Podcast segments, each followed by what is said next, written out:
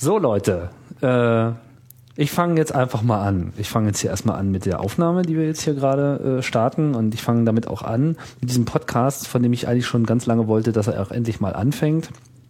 Und äh, da das immer so eine Sache ist, so ein Projekt ins Laufen zu kriegen, äh, habe ich ja neulich mal angekündigt, dass ich jetzt mal anfange, so in der Hoffnung, dass man dann schneller vorankommt. Ist immer so ein Ding mit der Zeit, die ist knapp. Aber jetzt habe ich einfach mal hier die Gelegenheit genutzt und die Gelegenheit ist, dass ich hier äh, bei Martin in München aufgeschlagen bin, zwecks, zwecks äh, Dings. Fort, äh, fortgesetzter äh, Inspiration.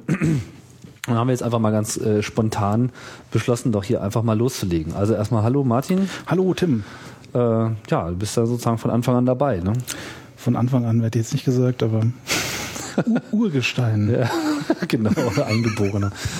Ja, ähm, da, wir, da, da uns eigentlich auch immer ähnliche Themen umtreiben. Es gibt jetzt sehr, sehr viele Themen, die ich hier ganz gerne äh, behandeln möchte. Die Liste ist auch sehr lang. Mhm. Und eine der Dinge, äh, die auf jeden Fall äh, diskutiert und geklärt gehören, das ist halt diese Frage rund um Dateiformate und was eben Podcasting als solches äh, betrifft, auch die Sache mit den Feeds und mit den Directories. Mal gucken, was wir davon jetzt abgedeckt bekommen.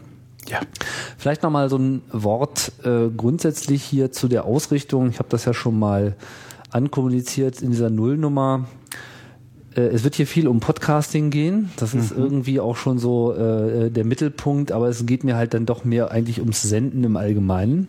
Das heißt, äh, es soll auch Themen geben, die jetzt weit darüber hinausgehen oder zumindest nicht unbedingt jetzt unmittelbar davon definiert sind. Auf der anderen Seite äh, finde ich ja schon und auch immer noch, dass äh, Podcasting derzeit eine der effizientesten Methoden ist, dieses Senden auch konkret äh, durchzuführen. Mhm. Aber man hat natürlich auch ein paar Probleme. Ähm, nicht wahr? So die Qualitätsdetails, wie hier jetzt gerade in diesem nackten Raum, wo es natürlich. Wir hätten wieder, noch die Tür äh, zumachen können. Wir hätten noch die Tür zugemacht, dann hätten wir noch eine äh, Wand gehabt, die mitreflektiert. Ja.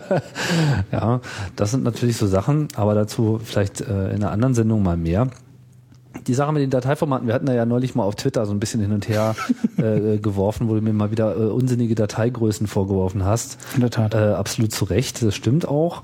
Ähm, zumal da mein Server auch ein bisschen, ja, ich weiß nicht, ist immer so ein bisschen weiß nicht, überbeansprucht. Mhm, das ist das richtige Wort an der Stelle. Ja, so, das ist natürlich ein Problem.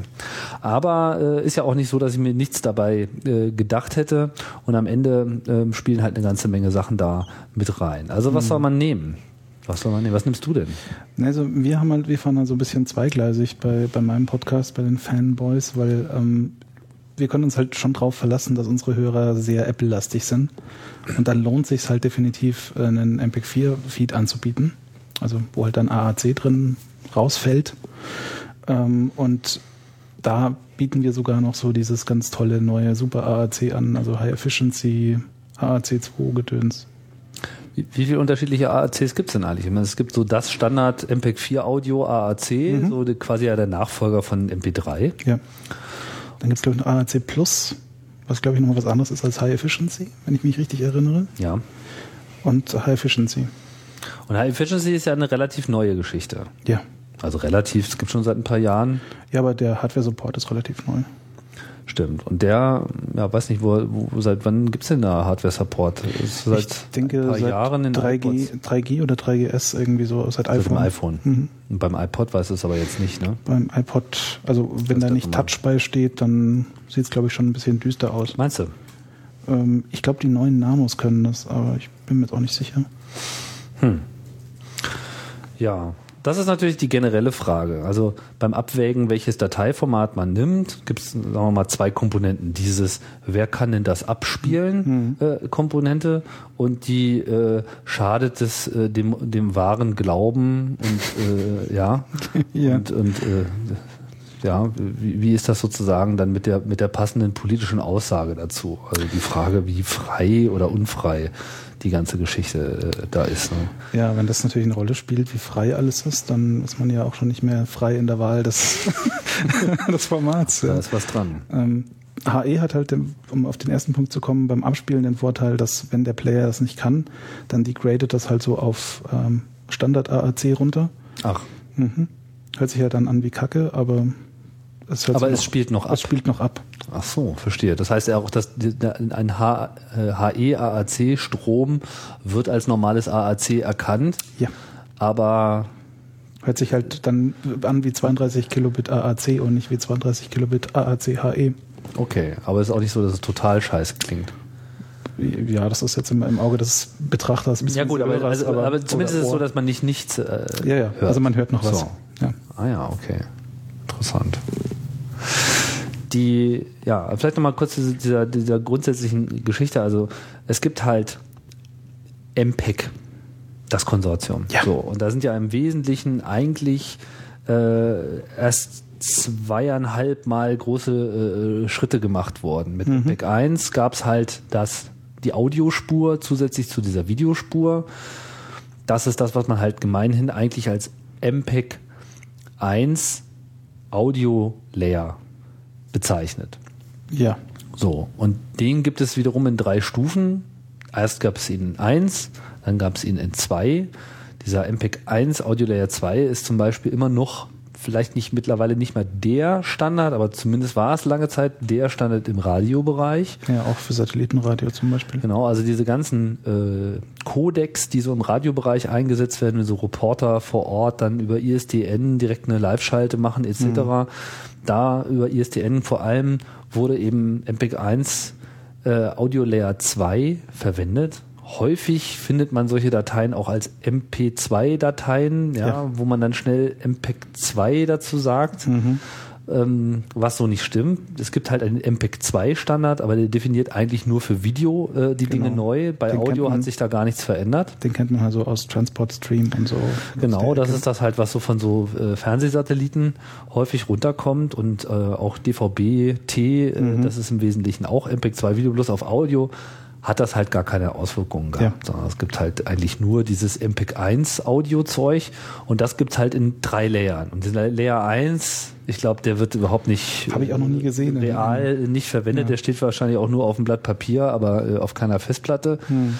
Äh, Layer 2 ist schon verbreiteter, weil er eben in diesem Broadcast-Bereich zum Einsatz kommt.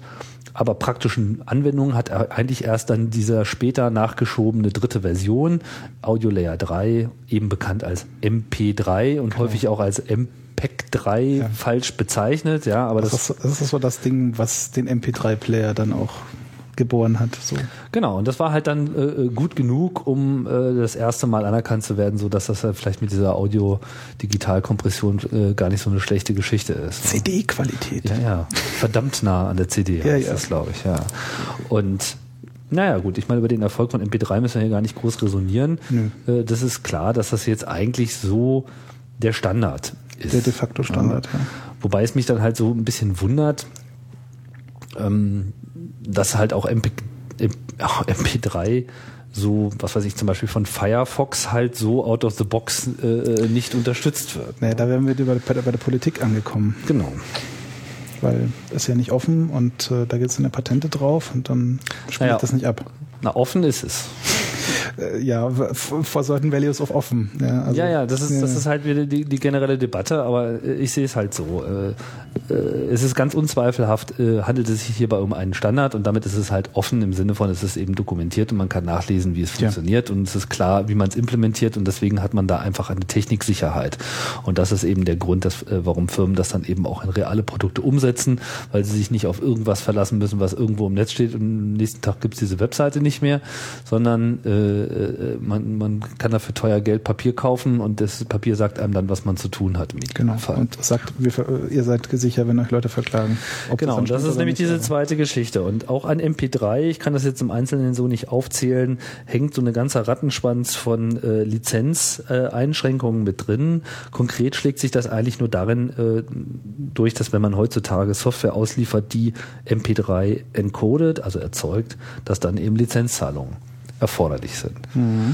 Ähm, so. Deswegen, ich vermute mal, also gut, das hat auch noch andere Gründe, aber was weiß ich, so ein iTunes, was halt in der Lage ist, MP3 zu erzeugen, dann ist es halt so, dass Apple dafür Geld zahlt. Wie viel das jetzt ist, keine Ahnung, aber das betrifft einen eigentlich als An- Endanwender an der Stelle äh, nicht. Ja. Es gibt zwar auch Open Source Geschichten, wie zum Beispiel dieses Lame.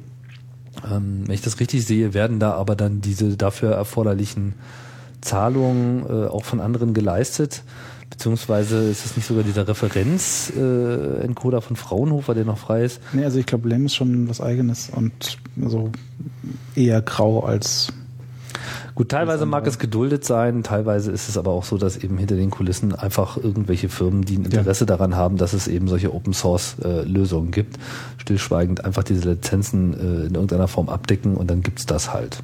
Ich denke, wenn du da auf rechtlich auf der sicheren Seite sein willst, wenn du Lame einbaust, dann shoppst du dir irgendwie bei Fraunhofer noch eine Lizenz. Also das geht, glaube ich, schon zusammen. Mhm. Ja, richtig. Na gut. MP3 Gut, kann man jetzt sagen, für Sprache, wenn man jetzt also einen Audio-Podcast äh, mit Sprache macht, dann, naja, dann tut's das eigentlich ganz gut mit den so äh, gängigen Bitraten. Ja. Ob hm. das nun kleine Dateien sind, ist eine andere Frage. Ja, also da ist halt auch die Frage, was, was nimmst du da für eine Bitrate? Ja, und muss das dann Stereo sein? Ja, also wenn sich zwei Leute unterhalten, fährt man mitunter auch mit Mono ganz gut. Das ist richtig. Ja, und dann kannst du natürlich dementsprechend sagen, so hm, Mono, dann kann ich so die Bitrate runterdrehen. Bleiben wir erstmal bei der Bitrate. Ich meine, was sind so deine Erfahrungen? Ich meine, erstmal, es hängt dann doch schon auch von dem verwendeten Encoder ab. Definitiv. Weil der Encoder definiert die Qualität. Ja. Also äh, deswegen kann man jetzt auch schwer sagen, so, äh, so und so viel Kilobit MP3 hört sich noch gut an. Das ist sowieso noch, noch eine sehr persönliche Frage dann, was man da für gut und schlecht hält und wie alt man schon ist und wie schlecht die Ohren schon sind. Ähm, kommt da dann noch oben drauf ähm, ich denke so, also die, die magischen 128 Kilobit, die ähm, für MPEG äh, 3 so, oder MP3 besser gesagt, du guckst so böse. Ich warte nur darauf, dass du dich genauso verplapperst. Ja, ja. Äh, die, also für MP3 sich so als, weiß nicht so, ähm, das ist so der Punkt ähm, für deine Musik irgendwie, das du verwenden kannst, durchgesetzt hat äh, zumindest so für den nicht kritischen Verbraucher in Anführungszeichen, ähm, die sind halt für, für Wort schon ein bisschen hochgegriffen, meines Erachtens. Ja, also ich denke, man kann auch mit 64 Kilobit äh, MP3 gerade für Mono gut leben.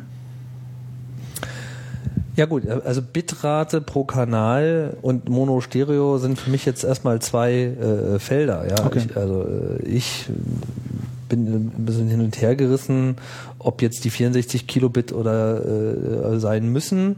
Ja, die wiederum sind aber auf jeden Fall für Sprache vollständig ausreichend. Bei mhm. Musik kann man darüber diskutieren. Das hängt dann auch sehr von der Musik ab. Bleiben wir ja. erstmal nur bei Sprache. Aber ähm, auch 48 Kilobit funktioniert eigentlich ganz gut. Kann man noch kurz gut hören, finde ja. ich auch. Ja. Trotzdem war es schon so, dass, und das hängt dann auch irgendwie immer von den Stimmen ab ein bisschen, mhm. äh, dass ich dann eben doch äh, häufig auch äh, Artefakte gehört habe. Also ja. gerade komischerweise die öffentlich-rechtlichen, die, die Podcasts, die die raushauen, was weiß ich hier so äh, HR2 der Tag höre ich ja häufig. Und da kommt ja dann immer wieder so ein ja, dazwischen. Diese, ja, diese Aquariumseffekte. So ganz merkwürdige Audio-Blubbern, das man so kennt von MP3. Genau. Und ähm, das ist eigentlich das, was ich auf jeden Fall vermeiden möchte. Hm. Also ich habe einfach gar kein Interesse daran, ein äh, Audiosignal auszuliefern, wo das Gefahr läuft, dass es eben sowas drin hat. Jetzt kann ja. man natürlich sagen, naja, wenn es dann dreimal nicht so gut klingt, gut, äh, klar, das kann man halt so sehen, ja. Man kann es aber auch so sehen mit, ich will das halt gar nicht haben. Ja. Und äh, irgendwie, ich habe mal eine Weile lang mit 48 Kilobit gemacht und ich encode halt mit iTunes. Und dann hatte ich aber irgendwann mal äh, die Reaktion mit, das klingt aber nicht so gut. Hm. Also ich habe mich eben auch häufig einfach so an dem, an dem Feedback äh, orientiert und habe dann, glaube ich, irgendwann einfach mal wieder hochgeschaltet. Ja so, und dann war es dann. Die Mono-Stereo-Diskussion. Ich denke aber, um ja. kurz auf dieses Blubbern oder auf die Artefakte zurückzukommen, da spielt der Encoder schon auch eine große Rolle, denke ich. Also das kann jetzt irgendwie, also das ist jetzt eher so gefühltes Bauchwissen, in Anführungszeichen. Aber ich habe so das Gefühl, dass ich mit manchen Encodern mehr Blubbern bekomme als mit anderen. Ja, bestimmt. Ich meine, die Encoder definieren ja nun letzten ja, ja. Endes, ob es blubbert oder nicht. Ja. Aber ich meine, gibt es irgendeinen etablierten High Efficiency MP3 Encoder, der jetzt wirklich. Also ich nehme halt Lame her. Ja. also ich habe eine Weile auch Lame verwendet und hatte aber teilweise wirklich schlechte Ergebnisse. Hm.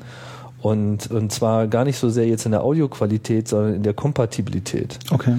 Ähm, dass ich also häufig so spielt nicht ab auf meinem Prolo Supermarkt MP3 Player. Mhm. Das habe ich dann noch eher äh, auch ignorieren können. Äh, knifflig finde ich halt immer, spielt nicht ab auf meinem Prolo MP3 Autoradio Ja. weil im Autoradio kann man halt mal nicht so mal eben was anderes nehmen und äh, ich weiß, dass eben auch viele Leute Podcasts auch im Auto hören. Definitiv, So, ja. Und das ist für mich eigentlich, dieses Autoding ist eigentlich tatsächlich für mich immer ein bisschen so ausschlaggebend gewesen. Auch für die grundsätzliche Frage, welches Format nimmst du denn? Hm. So. Und das ist, das ist definitiv so ein Dilemma. Ich denke, man kann heute schon relativ safe auch auf MPEG 4 gehen, wenn einem quasi äh, Qualität äh, zuzüglich kleiner Dateiformate äh, etwas wert ist. Und vielleicht ist es auch so, dass du da schon recht hast, dass man eben auch gleich auf dieses HE AAC äh, gehen sollte oder es zumindest ausprobieren kann. Also ich kann halt so aus unserem Podcast so ein bisschen aus dem Nähkästchen ähm, plaudern.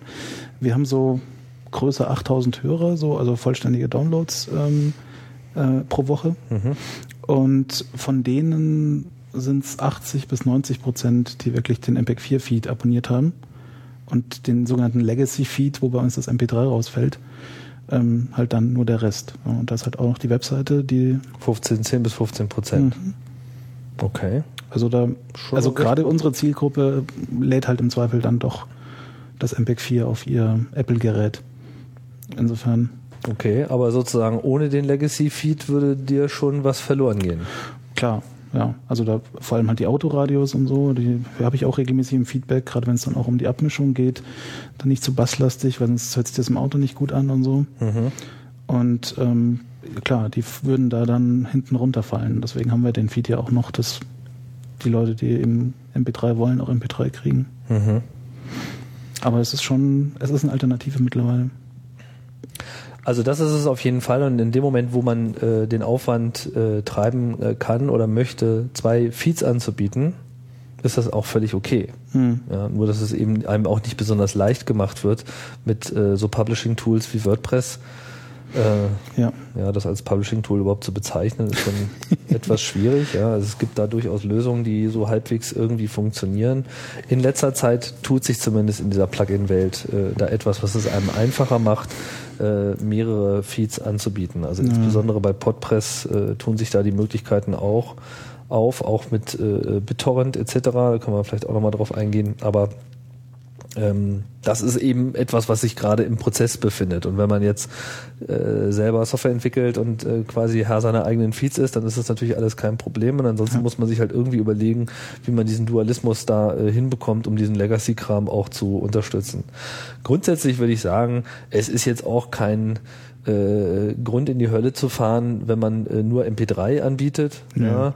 Allerdings äh, habe ich so ein bisschen Schwierigkeiten mit Podcasts, die sich dann eben aus äh, religiösen Freiheitsgründen dann nur äh, OGG Vorbis Ja, äh, ja. Dateien leisten, weil das ist einfach mal das ist einfach mal realistisch kein weit verbreitetes Format. Und äh, wenn man halt das Podcasting ernst nimmt und eben wirklich den Cast bis zum Pod durchführen möchte, Hm. dann äh, sollte man doch schon auch mal äh, darüber nachdenken, dass äh, die Realität einfach so aussieht, dass Player einfach in der Regel das nicht können. Ja, so. also ich meine, es wäre ja schon ideologisch verbrämt ein bisschen, wenn man sagt, ich gehe jetzt, ich mache jetzt wirklich nur MPEG 4 und mir sind die Autoradios und die Supermarkt MP3 Abspieler egal. Ja, das wäre an der Stelle auch schon, da kann man auch schon drüber diskutieren, ob man das machen kann oder nicht. Aber mit OGG ist es halt nochmal so ein Schritt äh, mehr in das Fatalistische an der, an der Stelle, weil äh, ich, ich habe, glaube ich, irgendwo im Schrank habe ich so ein Ding, das irgendwie so ein bisschen OGG abspielen kann, aber da müsste ich auch suchen. Genau. Es mag ja kein Problem sein, wenn man seine Podcasts nur am Desktop hört, aber Ja. ich meine, das ist halt, naja, gut. Manche Ja. Leute mögen das tun, aber äh, ich höre Podcasts fast nie auf meinem Rechner, sondern eigentlich immer nur äh, übers iPhone und von daher äh, ist es eben durchaus eine Frage, die man sich da stellen muss. Äh, auch klar, wenn man äh, eh ein System hat, was mit mehreren Feeds klarkommt, dann äh, kann man natürlich auch gerne viele Formate machen. Hm. Ich werde häufiger mal gefragt, warum ich denn nicht mehrere mache. Der Grund ist einfach einerseits diese Publikationsfrage. Da kommt dann auch noch so dieses Ding mit, hm, wie veröffentlichst du so viele Feeds? Hast du die dann alle irgendwie im iTunes oder nicht? Ja. Kommen wir nochmal gleich drauf zu. Aber äh, man muss es halt machen, aber man muss vor allem eben auch alles encoden. Ja? ja. Und man muss vor allem auch ähm, alles checken. Also wenn man so ein bisschen, mhm. bisschen Qualitätskontrolle äh, ist schon nötig. Und jeder, der mal so Mehrspuraufnahmen abgemischt hat und dann doch wieder die eine Spur stumm geschaltet hat, ja, und ja, das dann ja. irgendwie drei Tage nach Veröffentlichung auch mal bemerkt hat, weiß, dass man eben Workflows kann man sich äh, so automatisieren, wie man will. Im Zweifelsfall gehen sie dann dann doch halt irgendwie äh, schief. Sprich, äh, jede Datei, die erzeugt wird, muss eigentlich dann auch nochmal angehört werden. Sie muss hochgeladen werden, was bei großen Files auch nochmal so ein Aspekt ist. Und äh, das dauert einfach, beziehungsweise in dem Moment, wo man sich eben zu mehreren Formaten committet, committet man sich automatisch auch zu noch mehr Zeitaufwand für Quality Assurance. Und naja, bei mir äh, habe ich mir halt eben gesagt, dass äh, der, der Nutzen, weitere Formate anzubieten, äh, ja, wiegt es nicht auf, den, den Aufwand, den ich äh, da habe, der mich einfach potenziell von weiteren Produktionen äh, ablenkt, weil es einfach mal noch eine halbe Stunde länger dauert, mhm. äh, den ganzen Scheiß fertig zu kriegen. Wenn ich ehrlich bin, ich kann mir das auch nur leisten oder wir können uns das auch nur leisten, weil ich halt so meinen ganzen Workflow selber geschrieben habe und ähm, so selbst äh, die Publishing-Geschichte halt selber noch gemacht habe. Und deswegen ist es halt für mich relativ einfach, die zwei Feeds zu generieren, ja, weil das ist sowieso schon von Anfang an darauf ausgelegt das, das tut. Und Genau, also es fehlen, es fehlen dann, einfach die Wahrheit ist, es fehlen einfach derzeit noch die wirklich coolen äh, Publishing-Systeme. Hm. Also mit WordPress zu arbeiten, das ist so ein, so ein Kompromiss, weil man da halt ein schickes Blog, was sich ganz okay bedienen lässt irgendwie und ja. auch eine API hat, das kriegt man dann quasi geschenkt. Aber im Bereich Podcasting äh, muss man das Ding eigentlich verbiegen. Hm. Und die ähm, Plugins der ersten Stunde, vor allem so Podpress in seiner früheren Ausprägung, naja, das war halt so, meistens ging's irgendwie so, aber äh, es gab immer viel Probleme. In letzter Zeit ist die Arbeit an diesen äh, Plugins deutlich angestiegen, also es ist sehr featurereich geworden. Leider auch äh, extrem komplex in der Einrichtung. Es äh, erschließt sich äh, keinem sofort, welche Auswirkungen bestimmte Einstellungen haben. Und äh, das liegt natürlich auch darin begründet, dass es eben dann in WordPress zu Hause ist und sich eben äh, an die Realitäten dort gewöhnen muss. Also es ist mhm. auf jeden Fall noch eine ganze Menge Luft frei ja, für, ja. für gute Lösungen, die einfach speziell auf das Veröffentlichen von Podcasts oder auch meinetwegen auch Live-Sendungen in Kombination abgestimmt sind. Definitiv, ja. Ja, äh, das mit dem AAC hat natürlich noch einen anderen Vorteil. Ähm, in dem Moment, wo man AAC, äh, wer AAC sagt, muss auch MP4 sagen. Mhm. Ja. Ähm, das muss ja jedem klar sein. Die Audiospur ist nicht die Datei. MP3 ist ja genau genommen eben diese MPEG 1 Audio Layer 3 Spur in einem MPEG 1 Container Format. Genau. Und äh, genauso ist halt das AAC oder HE AAC ist eben dieses MPEG 4 Audiospur in einem MPEG 4 Containerformat. Also die eigentliche also Datei. AAC Audiospur in einem MPEG 4 Containerformat. Ja, genau. AAC in, ich mach's ein bisschen zu kompliziert, ne? Naja, ich versuche ja nur ganz genau zu sein. Ja. Nicht, dass da einer sagt, ich wäre ja nicht genau gewesen. Äh, bestimmt. Haarspalten, Bitspalten kann man immer. Genau. Aber ihr seid ja auch alle eingeladen, äh, unseren Und Quatsch zu hier korrigieren. zu korrigieren. Genau. genau. Ähm, Mitmachradio. Aber äh, das, ist, das ist wichtig, dass man das versteht, dass, dass, äh, dass es eine MP4-Datei äh, auch noch andere Vorteile mitbringt, weil das ist halt ein relativ modernes äh, Containerformat, was seinerzeit im Wesentlichen von den ja von QuickTime eigentlich seine Features ja. äh, und auch Struktur und äh, Aufbau geerbt hat, also diese MOV-Dateien sind im Aufbau quasi das Vorbild für die MP4-Dateien. Ich weiß nicht, wie groß die Unterschiede noch sind, aber sie sind ja, überschaubar. Es, es sind, sind überschaubar. Teilweise heißen die Atome sogar gleich und so. Also man merkt definitiv, da ist Inspiration geflossen. Genau. Auf jeden Fall ist es eben äh, ein wohldefiniertes Format, wo man den ganzen Metadatenkram mit reinwerfen kann. Und eine dieser äh, schönen Sachen, die MP4 eben erlaubt, sind diese äh, Untertiteltracks, die auch äh, sehe ich jetzt eigentlich gerade das Richtige? Es sind die Subtitle-Tracks, die für die Chapters verwendet werden. Nein. Das sind die Text-Tracks. Texttracks. Und Ja. die Texttracks sind nicht die Subtitle-Tracks. Es gibt äh, zwei, mindestens zwei verschiedene Subtitle-Formate. Ja. Ja. Und äh, also die Subtitles, die du üblicherweise in Videos hast, sind nicht die Subtitles, die du jetzt auch in, in einem en äh, Enhanced Podcast zum Beispiel als Chapter Marks benutzen, benutzen würdest. Das sind unterschiedliche Dinge. Ah, okay. Und die heißen einfach nur Texttracks. Ja. Also zumindest in QuickTime hießen die früher so. Ich weiß jetzt nicht genau, wie die Entsprechung in MPEG 4 dafür ist, aber Okay. Also es gibt verschiedene Spurarten. Es gibt natürlich Bild und Ton. Und es gibt eben auch andere Sachen, wie zum Beispiel für Untertitel. Genau. Oder eben so ein generischer Texttrack. Apple ist irgendwann mal vorangeprescht, als ihre äh, iPods das dann auch äh, konnten, dass sie eben dieses sogenannte Enhanced Podcast Format definiert haben. Naja, definiert ist äh, gut gesagt. Sie haben es einfach mal, Sie haben einfach mal gemacht, verwendet. Sie haben so ein kleines Tool äh, in die Öffentlichkeit gespuckt, was in der Lage ist, aus einer XML-Datei ähm, die Daten rauszunehmen, um das in so eine MP4-Datei reinzuschrauben. Aber sie haben sich nicht gerade besonders bemüht, einem zu erklären, was denn in dieser Datei nun tatsächlich äh, vor sich geht. ja, nämlich exakt gar nicht haben sie sich bemüht an der Stelle. Ja, genau. Ja, also es gibt halt diese Maul Referenzimplementierung, äh, das Chapter-Tool, ähm, das gibt es bis heute, also das gibt es eigentlich nicht mehr mittlerweile, ähm, weil das jetzt irgendwie alles in GarageBand reingeflossen ist. Und ähm, jenseits dessen ist das nie wirklich von Apple aus spezifiziert worden, was genau passiert. Aber es ist mittlerweile so weit reingeniert worden, dass Ja. man sagen kann, es ist äh, bekannt, was Mhm. getan werden muss. Es gibt diverse Tools, na, diverse ist glaube ich ein bisschen übertrieben. Es gibt Tools, die in der Lage sind, ähm, diese Metadaten nachträglich äh, einzufügen. Ja, Ähm, was ich bislang als einziges, äh, also ich rede jetzt nicht von diesen interaktiven Sachen wie GarageBand etc., die das halt von Apple äh, gleich eingebaut bekommen haben. Es gibt auch noch so ein paar, also ich kenne jetzt ehrlich gesagt nur die Situation auf dem Mac. Es gibt da noch so ein paar Podcast-Chapter-Tools, die das dann halt auch irgendwie tun, Ja. die aber alle so ein bisschen äh, flaky in UI und Ja, Qualität und Stabilität waren, sodass ich das nie so richtig äh, ernst genommen habe. Ähm, ganz gute Erfahrung hatte ich mit dem Kommando-Toolset, äh, den MP4, äh, MP4-Box. Oder? Nicht MP4-Box. Jetzt äh, habe ich Okay. gerade eine Bildungslücke, Eine die ich jetzt Bildungslücke. gerade mal. Ähm, hier habe ich es natürlich gerade nicht installiert. Wie ist es denn nochmal gleich? Äh, warte mal.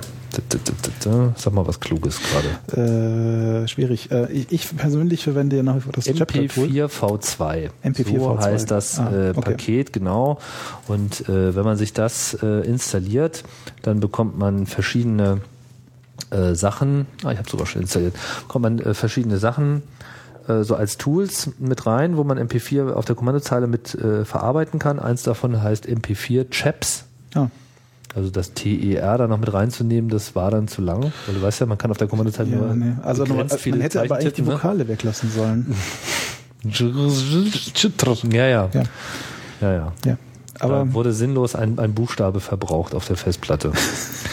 Wie auch immer, das Tool ist an sich ganz äh, fancy, es macht äh, was ganz Einfaches, es liest einfach eine Datei, eine Textdatei Zeile für Zeile ein und in jeder Zeile steht einfach Timecode, so im HHMMSS. Punkt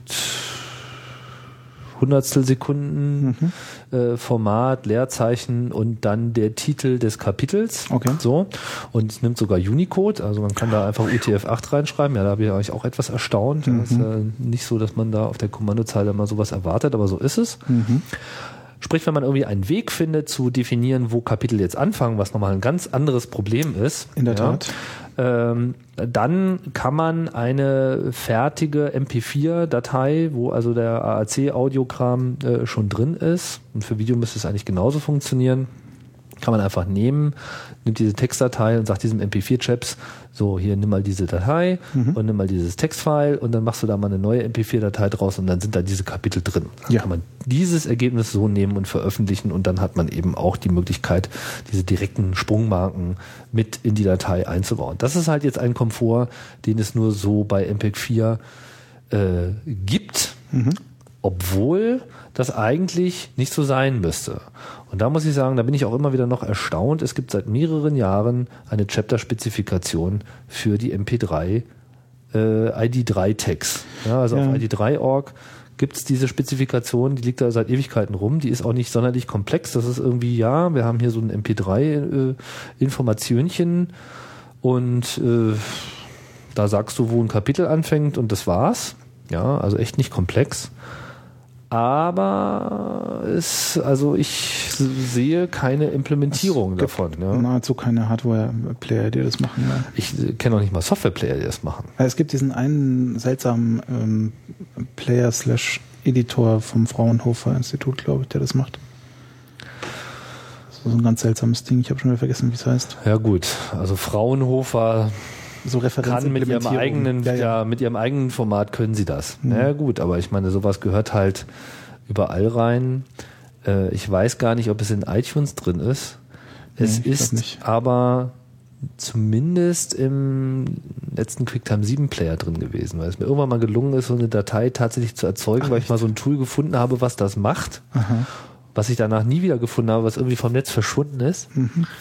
Und äh, eher durch Zufall habe ich diese Datei in QuickTime Player aufgemacht und siehe da, äh, er hat mir tatsächlich in diesem MP3 diese Kapitelmarken angezeigt. Da dachte ich mir so, oh ja, die Glocken klingeln und so weiter. Apple macht das jetzt vielleicht auch, aber irgendwie ist es äh, verdampft ja. oder befindet sich immer noch so schwebend. Hat mal irgendein Praktikant aus Versehen eingebaut? Im Raum, ja. Kann, halte ich alles für möglich, so ein Easter Egg vielleicht. Mhm. Ähm, aber aber es ist trotzdem mir unklar, ja. warum so ein weit verbreitetes Format einfach so eine, ich meine, es ist ja auch nicht so, dass wenn du diese Informationen da reinschreibst, dass alles abstürzt. Ich meine, das sind einfach ID3-Tags, äh, die ignoriert werden in der Regel, ja. zumindest sollten. Ich denke halt so, die Player, die auch MPEG 4 können, haben keine große Motivation, das bei MP3 noch einzubauen weil wir können das ja eh mit MPEG 4 und Enhanced Podcast jetzt gerade von Apples Seite aus. Ja gut, Apple hat es nicht nötig, das und ist klar. Umgekehrt so, wenn ich einen, in Anführungszeichen, Billo MPEG 3 Player mache, dann mache ich halt auch so eine Least Effort Implementation und dann scheiße ich halt auf die Chapters. Ja, also da, da, ist halt so diese, es, es setzt niemand hohe Maßstäbe an einen einfachen MP3 Player, glaube ich. Ja gut, aber ich meine, es gibt da so eine, so eine, so eine, ähm ja, es gibt ja auch so eine, so, eine bestimmte Szene, die jetzt auch vor allem äh, so Ock äh, favorisiert, ja, die dann immer so gegen MPEG 4 wettert, dass das ja alles so böse und gefährlich ist. Hm. Äh, auf der anderen Seite äh, mangelt an diesen Features, ja, also an alternativen Fähigkeiten der anderen Formate äh, mangelt es halt einfach. Also es ist ja nicht so, dass du dabei äh, bei OGG immer auf Kapitel setzen könntest. Ich ja. weiß gar nicht, ob es überhaupt eine Spezifikation gibt, aber ich habe zumindest noch nichts gesehen, wo das ich, irgendwann mal. Ich glaube, es gibt eine Spezifikation, aber ähm, du kannst dich halt auch, auch nicht genauso wie bei MP3 nicht darauf verlassen, dass ein Abspielgerät die auch dann unterstützt. Ja gut, ich meine, solange es zumindest einen Standard gibt und es vor allem erstmal Tools gibt, mit denen man das erzeugen kann. Ich meine, das ist so dieses typische Henne-Ei-Problem an der mhm. Stelle, ja. Aber es schadet ja nichts. Also es ist ja, ja nichts, ja, ja. also äh, die Henne läuft ja nicht gleich aus dem Stall, nur weil du da Kapitelmarken eingefügt hast, sondern äh, was es halt nicht kann, spielt es nicht ab, aber was es eben kann, freut sich, dass es da ist. Ja. So. Ich hätte auch kein Problem, so in meinem Workflow jetzt zu sagen, so es gibt jetzt dieses Kommandozeilentool für MP3 auch und dann werfe ich da halt die Chaptermarks auch rein. Genau, also aber es gibt dieses geht, Tool dann, einfach ja. nicht. So. Ja. Ich meine, das ist eigentlich nicht sehr schwierig, eigentlich nicht sehr schwierig zu schreiben. Ich äh, kenne jetzt keinen generischen ID3-Tag Hinzufüger, der. Also es gibt MP3 V2. So, was so Wirklich? Ja, ja. Also den verwende ich halt für uns auch. Aha. Vielleicht hat er auch so ein MP3-Chaps-Tool. Naja. Keine Ahnung.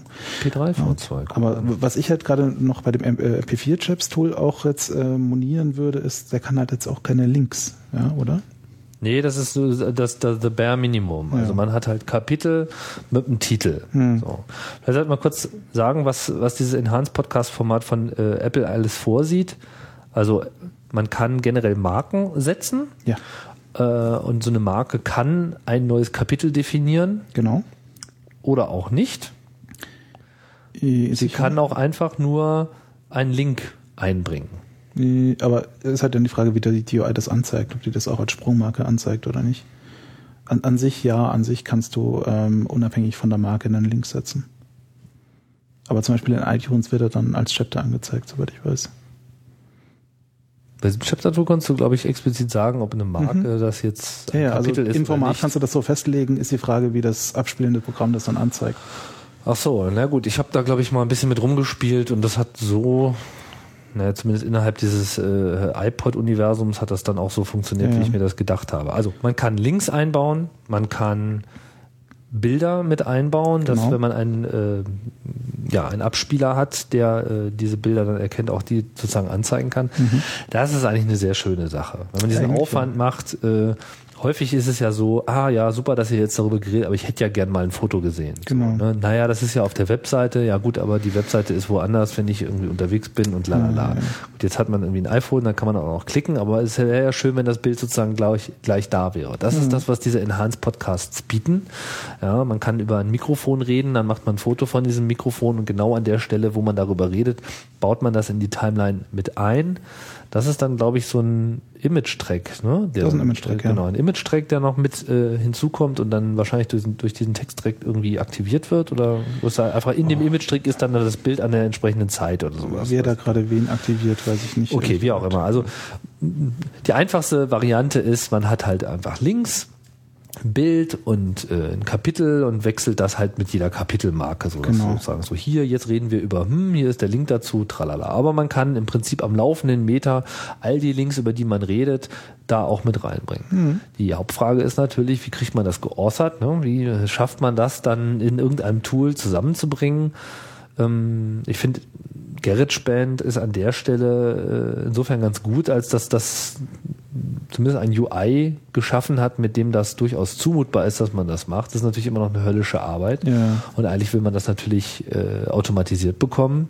Aber wenn man es eben jetzt auch nachträglich macht, was sich vielleicht für so, so einen wöchentlichen Podcast nicht, nicht so sehr lohnt, aber sagen wir mal, man macht so einen, was weiß ich, man hat so eine Theateraufführung und macht eine Audio-Geschichte und dann will man da halt wirklich die einzelnen Abschnitte machen. Da finde ich, da lohnt sich dann so eine Arbeit auch, weil das ja, Ja. Dinge sind, die jetzt äh, auch eine Halbwertszeit haben, die unter äh, fünf Tagen, äh, über, deutlich über fünf Tagen liegt. Und von daher ähm, kann es an der Stelle eben auch sinnvoll sein. Also ich habe das hier mal für meine discordische Bibelstunde zum Beispiel mal gemacht. Das Ja, ist einfach sinnvoll, sowas mit drin zu haben. Ich ich kann mich noch an einen, einen Podcast von, von Bicycle Mark erinnern, wo er irgendwie so auf einer Demo war oder mit seinem Boot irgendwie rumgefahren ist und da auch Bilder gemacht hat und dann einen Haas Podcast davon, also es ist schon ewig her, glaube Ja. ich. Ähm, und das war halt auch wirklich so eine Erfahrung für mich, wo ich gesagt habe, so, hey, das ist ja richtig cool.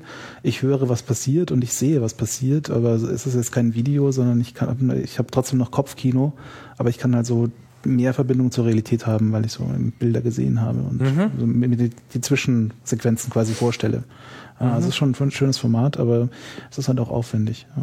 Ja gut, aber ich denke, so Player mit Bildschirm, das ist eigentlich etwas, da kann man, da kann man jetzt zunehmenden Maße drauf setzen, dass die meisten das schon am Start haben. Man hat vielleicht Ja. nicht immer die Gelegenheit, auch sofort zu gucken oder will vielleicht auch nicht unbedingt, aber es ist eben auch so, man kann es ja auch weglassen. Also Ja. man kann ja auch nicht drauf schauen und man hat immer noch die eigentliche Information liegt natürlich in der Audiospur und es hängt äh, immer noch davon ab, dass man plastisch redet und schöne Bilder in die Köpfe Ja. malt, so wie wir das jetzt hier gerade probieren.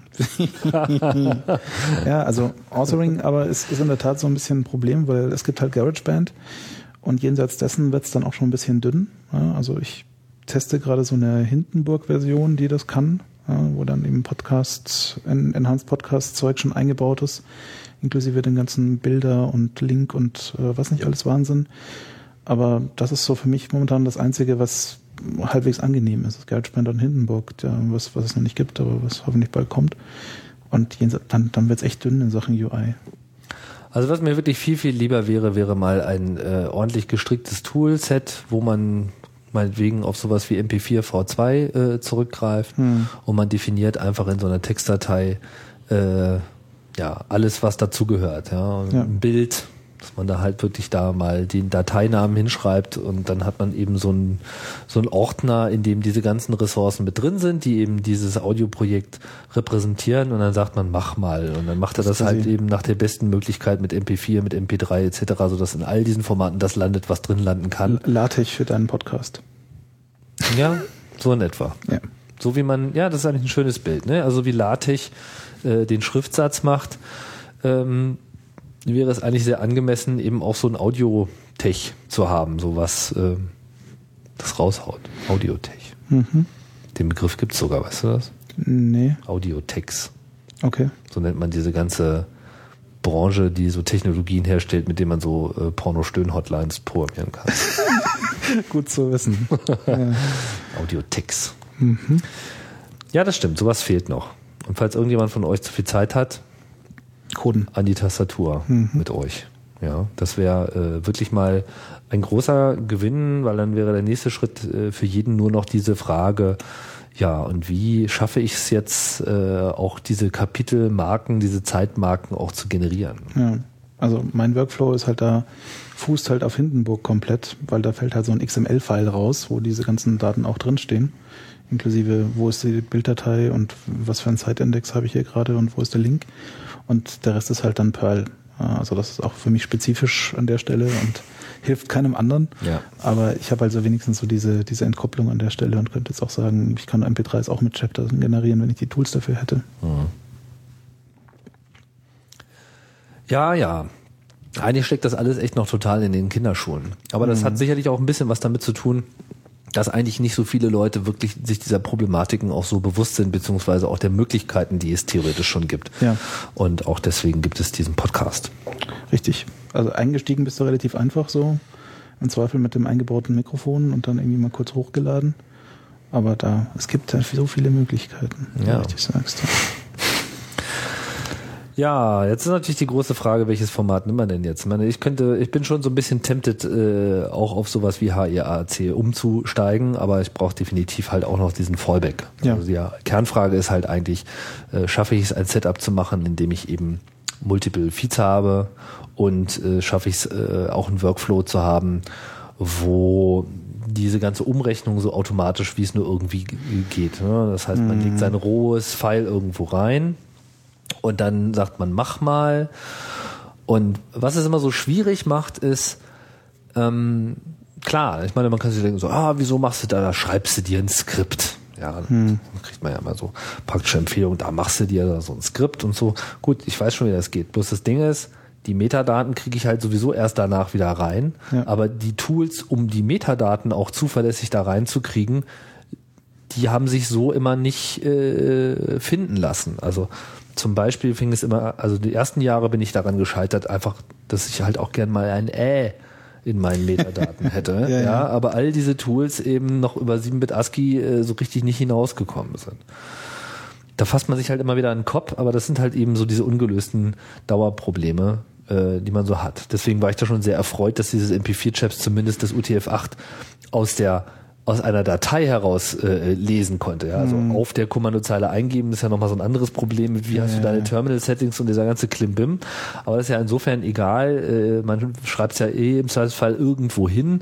Und wenn ich nur so eine minimale Textdatei machen kann mit der Titel ist, äh, im Album steht das, das Ja ist tralala. Äh, gut, so. Also das Ä war das erste Problem. Mhm. Das zweite Problem ist, dass ich natürlich auch gerne mindestens ein Cover-Image drin haben will. Ja, ja und allein einfach mal. Ein ja, genau. Und einfach ein, also da habe ich jetzt bis heute noch nichts gefunden. Einfach mhm. ein Tool, was einfach nimm diese JPEG-Datei und tu sie dahin, wo sie hingehört. Das ist aber ein MP3-spezifisches Problem, lustigerweise. Also ich kann halt für, für MPEG 4 kann ich dir sagen, Atomic Parsley macht alles, was du willst. Ja. ja. Das ist richtig toll. Also das die, die Toolchain funktioniert bei mir hervorragend. Das Einzige, was halt, was ich auch nicht gebacken bekomme in meiner Toolchain, ist, das, äh, die Coverart zu setzen fürs MP3. Ich habe dann halt gesagt, so, äh, ich verzichte drauf, weil im Zweifel kommt das eh bei iTunes rausgefallen und iTunes setzt dann das Coverart ja nochmal rein, so als Podcast-Feed. Aber ich habe dann so wirklich den MP3-Feed ohne Coverart. Hm. Weil es Legacy und ähm, ist mir dann auch egal. Aber es ist in der Tat so seltsam, dass es kommandozeilentechnisch schwierig ist, in eine MP3-Datei ein Coverart reinzusetzen, die, die iTunes und alle anderen i-Geräte so lesen können. Ja, und das ist dann, ja, und für mich ist, also das wäre für mich schon mal so ein No-Go, ja, hm. weil das äh, stimmt übrigens nicht, dass er das Cover da reinsetzt. Er setzt das Cover da nicht rein. Wenn das über ein Podcast-Feed kommt, schon, dachte ich.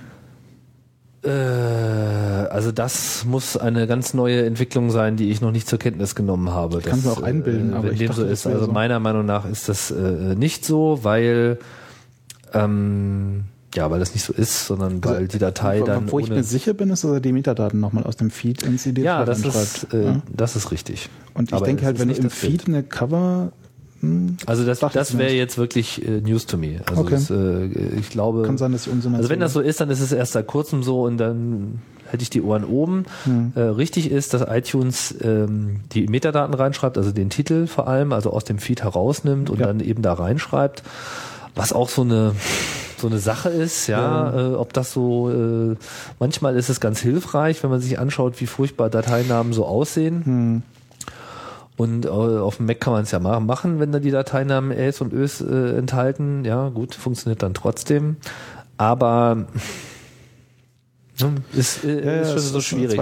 Aber er, er macht das mit dem Bild meines Wissens äh, nicht. Von daher gibt es diesen Bedarf schon, das noch zu tun. Ja. Gerne hätte ich dann eben auch gleich ein Tool, was eben diese Kapitelmarken auch macht. Also gerade wenn es dieses Tool für Kap- MP3 auch gäbe, Mhm. und zwar unabhängig davon, ob das irgendein Player schon kann, fände ich die Motivation, das dann auch äh, einzubauen, eigentlich sehr hoch, weil Gut, ich meine, es gibt, äh, es gibt Podcasts, die sind auch in fün- fünf bis zehn Jahren vielleicht noch hörenswert. Und äh, ja, irgendwann ist das dann vielleicht mal so, dass dieser MP3 Chapter Support äh, dann überall da ist, eben weil es auf einmal so viel Content gibt, der das äh, tut, weil irgend so ein automatisches, ich produziere jetzt hier mein Podcast-Tool, das eben automatisch macht. Ja, aber es, es heißt für so, so Sachen wie ähm, wöchentliche News-Podcasts, das ist auch interessant, weil du willst halt vielleicht in einem Jahr nachgucken, was habe ich denn für Unsinn erzählt äh, vor so und so äh, lange her und dann sind halt Chapter-Tools und äh, Chapter-Marks an der Stelle auch sehr praktisch, ja, weil dann weiß ich wenigstens, über was habe ich geredet und wo ungefähr und dann muss ich nicht irgendwie Stunden von Audio durchhören, nur weil ich irgendwie eine Information suche. Absolut. Absolut. Finde ich, finde ich auch super praktisch. Finde es auch immer toll, wenn das Leute machen. Aber äh, das funktioniert eben nur bei Podcasts, wo man im Wesentlichen vor der Sendung schon so in etwa sich zusammengelegt hat, worüber man redet. Ja, oder hast halt in der Postproduktion sehr viel Aufwand. Oder genau, und du hast eben sehr viel Aufwand, machst du halt jetzt sehr lange Sendungen, dann ist das dann eben der doppelte Aufwand. Mhm. Und äh, gut, wenn das der einzige Podcast ist, den man macht und da hat man gerade Spaß dran, dann geht das. Aber sobald die Zeit knapp wird und man will auch noch, äh, würde gerne mehr produzieren, dann wird es eben gleich knifflig. Also das ist die Situation, in der ich mich äh, Ja, immer wieder finde. Ich habe es bei Mobile Max auch eine Weile lang probiert, das äh, äh, zu machen, aber es war einfach so, wenn ich eh schon am Abend die Sendung mache und dann ist man dann so Mitternacht irgendwann fertig und damit es nicht ewig dauert, will man sie auch noch dann in der Nacht raushauen, zumindest über BitTorrent schon mal so vor, vorne weg. Wenn ich dann auch noch die Kapitelmarken mache, dann bin ich erstmal so rammdösig, dass ich, äh, um dann keinen Fehler zu machen in diesen 20 kleinsten Schritten, die genau in der richtigen Reihenfolge gemacht werden müssen und wenn auch nur irgendeiner falsch war, dann kann ich nochmal alle nochmal neu machen das kriege ich dann nicht hin, beziehungsweise muss noch mehr Zeit investieren. Und manchmal ist halt einfach die, die, die, die eine Stunde dann entscheidend, ob man äh, genug Schlaf bekommt, wenn man früh aufstehen muss, äh, um den nächsten Tag überhaupt noch durchzuhalten. So, das, Ja, ist, das ist einfach das Problem. Und äh, auch an der Stelle schreit es eben nach einer Lösung. Also man muss wirklich dieses Encoding in ein Format, weil viele sagen mir immer so, ah, warum machst du nicht viele Formate? Das geht doch automatisch. Ja, und abgesehen von diesem, ich höre es mir nochmal an, Problematik, ich meine, bei einer vergessenen Spur ist es dann auch egal, ob du, ja, welche, Ja, welches Format das das umrechnest, ne? Das ist klar, ne? Aber ähm, genau genommen kann halt auch immer was schiefgehen, so. Äh, und äh, gut, vielleicht hat man mal dann das Encoder-Setup gefunden, wo das dann tatsächlich geht. Aber du, man muss halt dann auch in alles die Metadaten oder will, man will, also man muss ja gar nicht. Ja, man könnte ja auch Mhm. Ja, noch ja. darauf verzichten, aber ich weiß nicht, mir, mir, mir, äh, ich will das nicht. Also ich, Ja. ich will einfach nicht äh, so ein Format äh, benutzen, nur um des Formats willen und dann bietet es mir noch nicht mal die Möglichkeit, da leicht die Metadaten reinzukriegen, Mhm. was einfach meine Dateien äh, schwer suchbar macht. Ja. Ich weiß nicht, wie sehr bei Google heutzutage so Au- Audio-Metadaten äh, schon berücksichtigt werden. Wahrscheinlich eher noch gar nicht, Eher aber nicht so, ja. die Zeit wird kommen. Ja, Ja, also das ist äh, definitiv einfach etwas, was auch beackert werden will und was relativ einfach zu gewinnen ist. Und von daher sehe ich da gar keinen Grund, warum man nicht äh, dafür schon mal vorbauen sollte. Mhm. Aber es ist halt auch einfach zum Anhören sinnvoll und bei Kapiteln ja, kommt man um Metadaten einfach nicht rum. Und man will auch die Bilder reinhaben und man will das, man will es halt einfach gut haben. Ja, und dann braucht man auch ein Tool, was das kann. Also wenn es ein Werkzeug gibt, was äh, Ogg Vorbis, äh, MP3 und AAC in seinen Varianten erzeugt aus einem Masterfile. Und was in der Lage ist, so ein Timeline-Dokument zu nehmen, wo die Kapitelmarken drinstehen, die Kapiteltexte, die Links an verschiedenen Stellen und eben auch noch die Bilder. Und das alles jeweils so, wie das Format es verlangt, also wie das Containerformat es verlangt, da reinbaut, dann äh, wachsen mehr Bäume und es singen mehr Vögel. Ja. Also es können ja auch zwei Tools sein an der Stelle, einen Encoder und einen Metadaten-Tagger. Ja, aber Genau, könnte es. Also Könnte das ist es. in meinem Workflow. Ich habe halt irgendwie so diesen Encoder-Teil, irgendwie das, das macht Max, heißt das im- auf dem Mac. Da habe ich halt so meine Profile eingestellt, da werfe ich nur eine Wave-Datei drauf und dann fallen halt so die Dateien raus, die ich haben will. Und dann werfe ich da halt so mein, mein, meine Perl-Skripte drauf und ähm, die schreiben dann da Metadaten rein. Ja. So muss man es machen. Mm. So. Tja, Fällt uns noch was Tolles ein zu dem Thema? naja, also so ab, abschließend geklärt, äh, was ist jetzt die tollste Bitrate, die es gibt, haben wir jetzt nicht. Ja, also ist, glaube ich, auch schwierig zu sagen. Diese Mono-Stereo-Debatte wollte Ja, ich nochmal aufgreifen. Also, das ist natürlich auch wieder so eine Geschmacksfrage. Ähm, Stereo bietet einem einfach die Möglichkeit, mehrere Sprecher räumlich zu positionieren. Ja. Manchmal ist es einfach schwierig für Hörer, Stimmen zu unterscheiden oder wiederzuerkennen, wie so ein Gespräch hin und her geht, insbesondere wenn es drei oder vier Leute sind. So.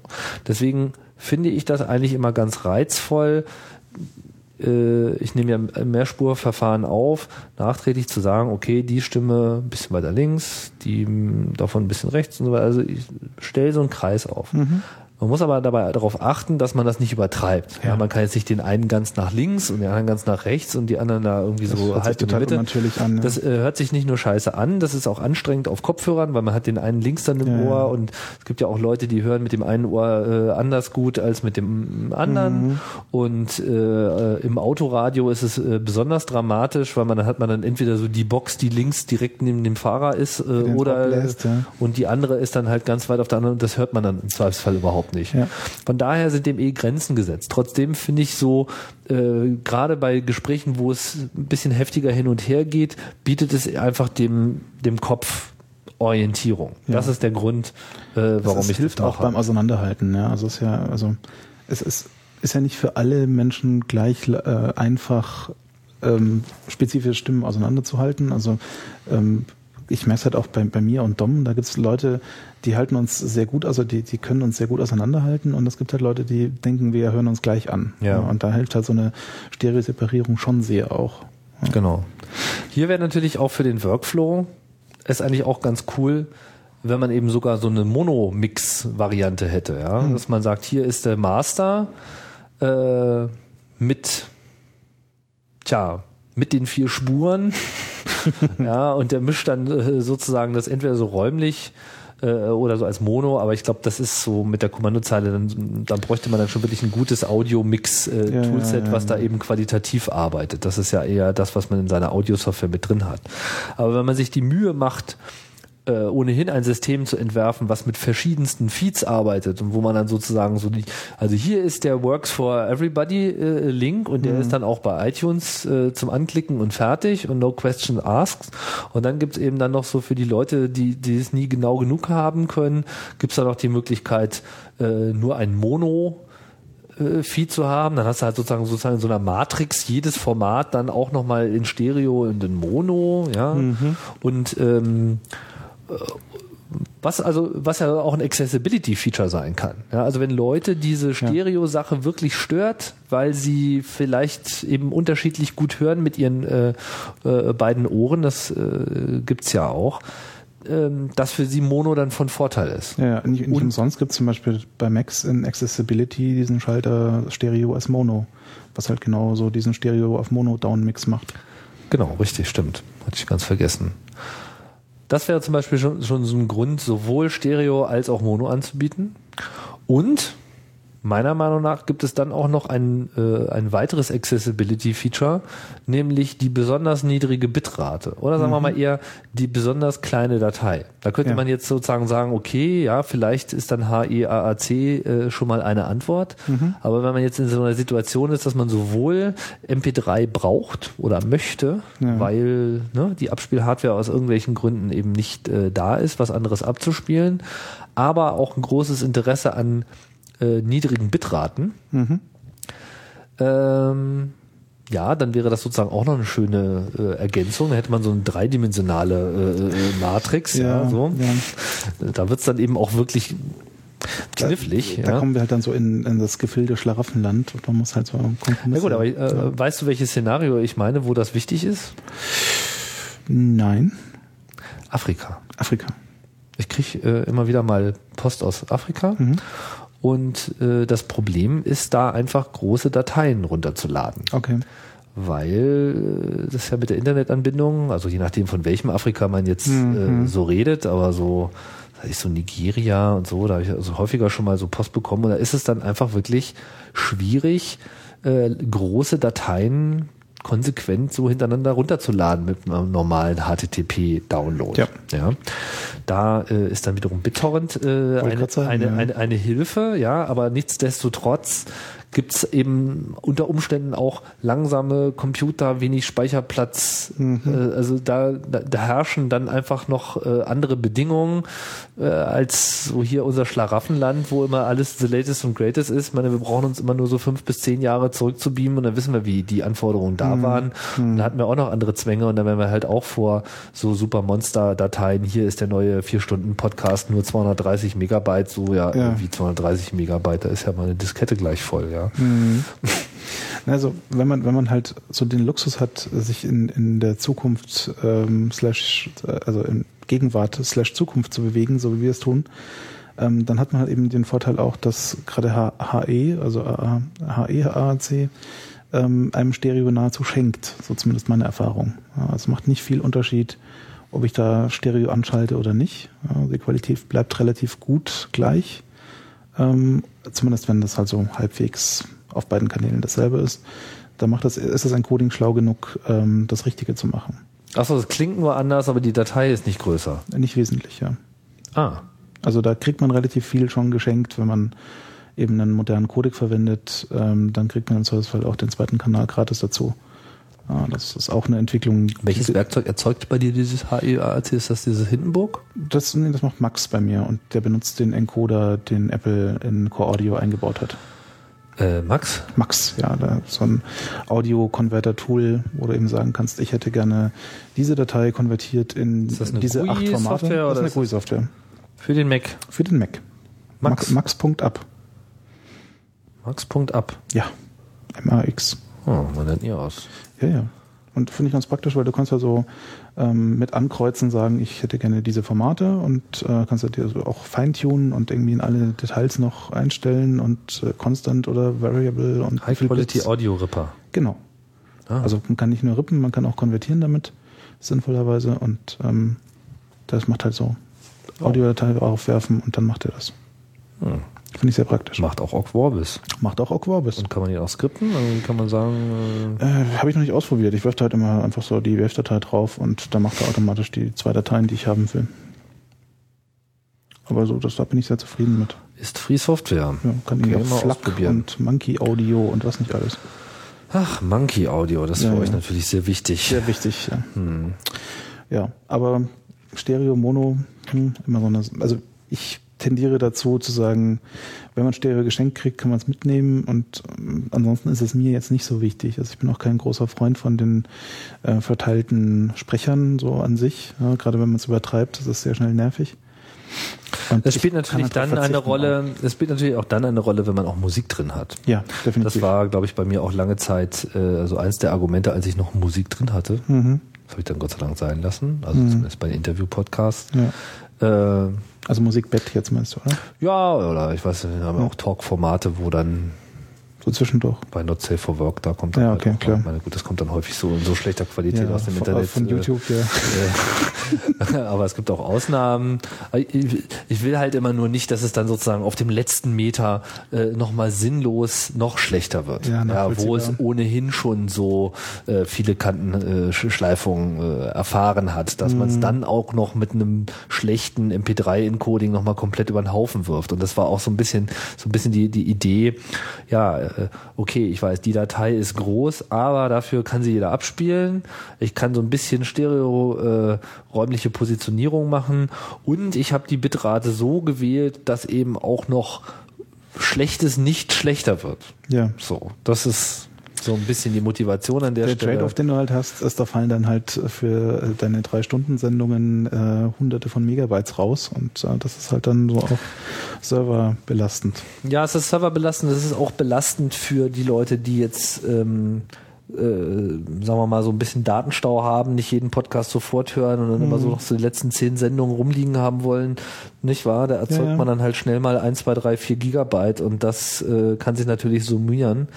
Und das mag dann auch ein Grund sein, dass man vielleicht schneller von der Platte fliegt, als man gehört worden ist. Ja. Definitiv. Also ich sehe, äh, ich sehe diese ganzen Probleme, aber aus den genannten Gründen, ja, war es bei mir noch nicht die Top-Priorität, äh, das jetzt mal in irgendeine Richtung zu drängen. Dafür brennt es an zu vielen Baustellen eigentlich. Kann ich nachvollziehen. Bei uns war es halt tatsächlich auch so eine Entscheidung, so ähm, können, also äh, was machen wir in Sachen, wie viel Bandbreite haben wir und ähm, wie sieht der Server aus, wenn wir so eine äh, Folge neu raushauen? Und ähm, da ist halt so eine Datei mit 32 Kilobit äh, HE ähm, sehr angenehm an der Stelle, weil dann geht unser Server nicht in die Knie, wenn die jetzt irgendwie diese paar tausend Leute drauf zugreifen. Ja, ja, ja, ja. Wenn man da kein Content Delivery Network hat, dann Ist es mit, dem Delivery da- von dem Content so eine ja. Sache? Ja, ja, muss man anderweitig Abstriche machen. Ja. Tja, jetzt weiß ich nicht so richtig, ob wir noch irgendein Fass aufmachen sollten oder ob man nicht einfach mal den, ist deine Sendung. den ja, Deckel also, drauf macht. Ja, ja, das ist meine Sendung. Jetzt packe ich dann so viel rein. und Es ist so, jetzt könnte man sagen, wir reden über Dateiformate. Und Naja, das aber nächste Mal umgekehrt- reden wir über andere Sachen. Umgekehrt, also haben wir jetzt auch wieder viel zu wenig besprochen und ich habe mir viel mehr versprochen von diesem Lautsprecher. Du bist enttäuscht. Voll enttäuscht. Ja.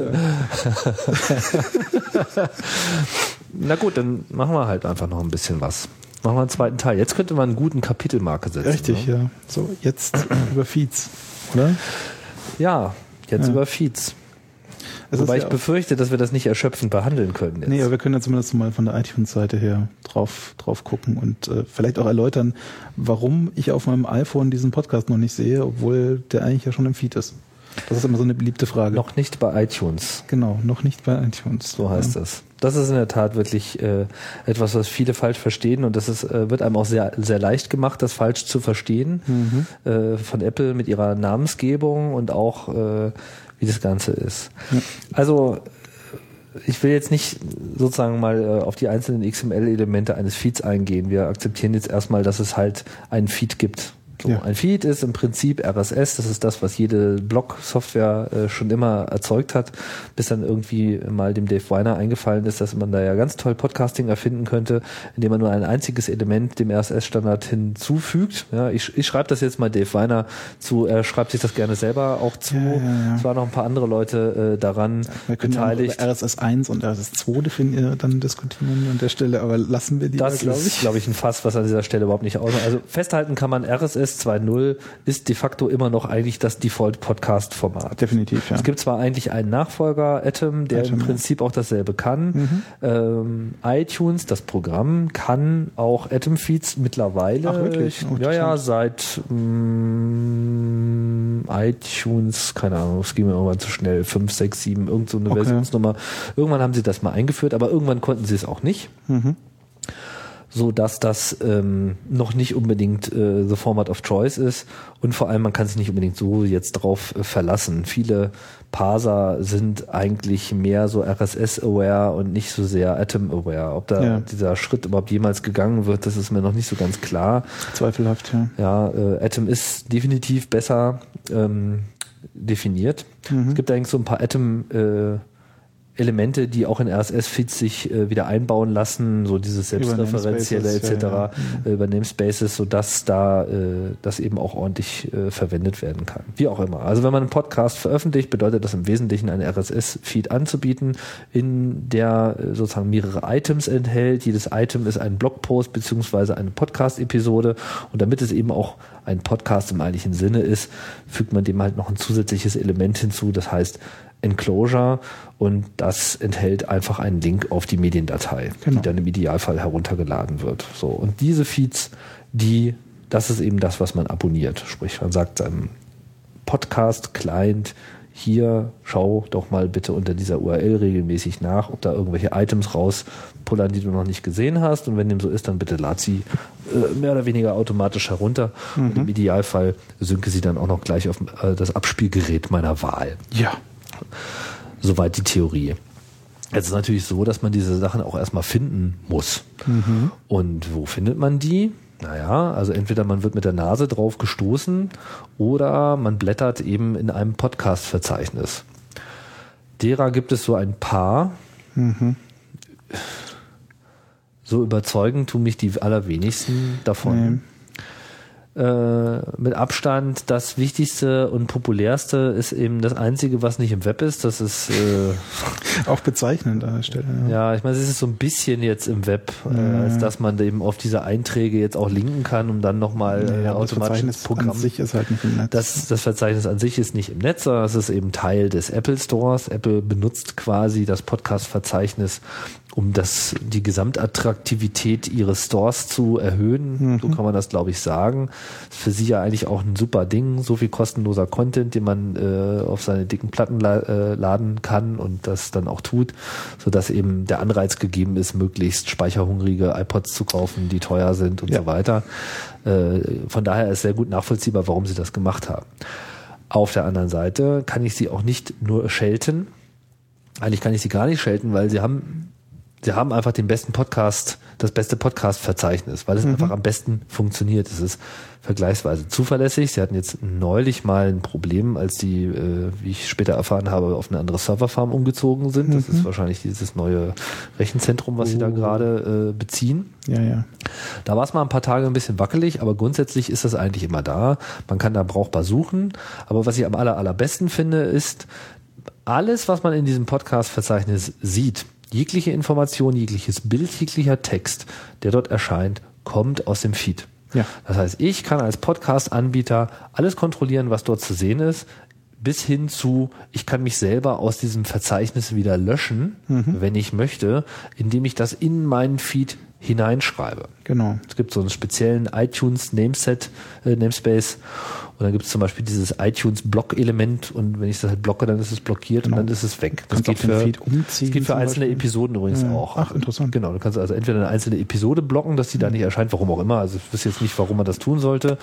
Aber wenn man, was weiß ich, ein äh, I'm fucking hate, I fucking hate Apple, ein Fuck Mhm. you Steve Jobs äh, Song äh, machen will, dann Kann man ja einfach blocken. Kann man den raushalten, dann haben sie keine Angst vor einem oder so. Ja, man kann irgendwie auch über, über Text dann den Feed woanders hin umziehen.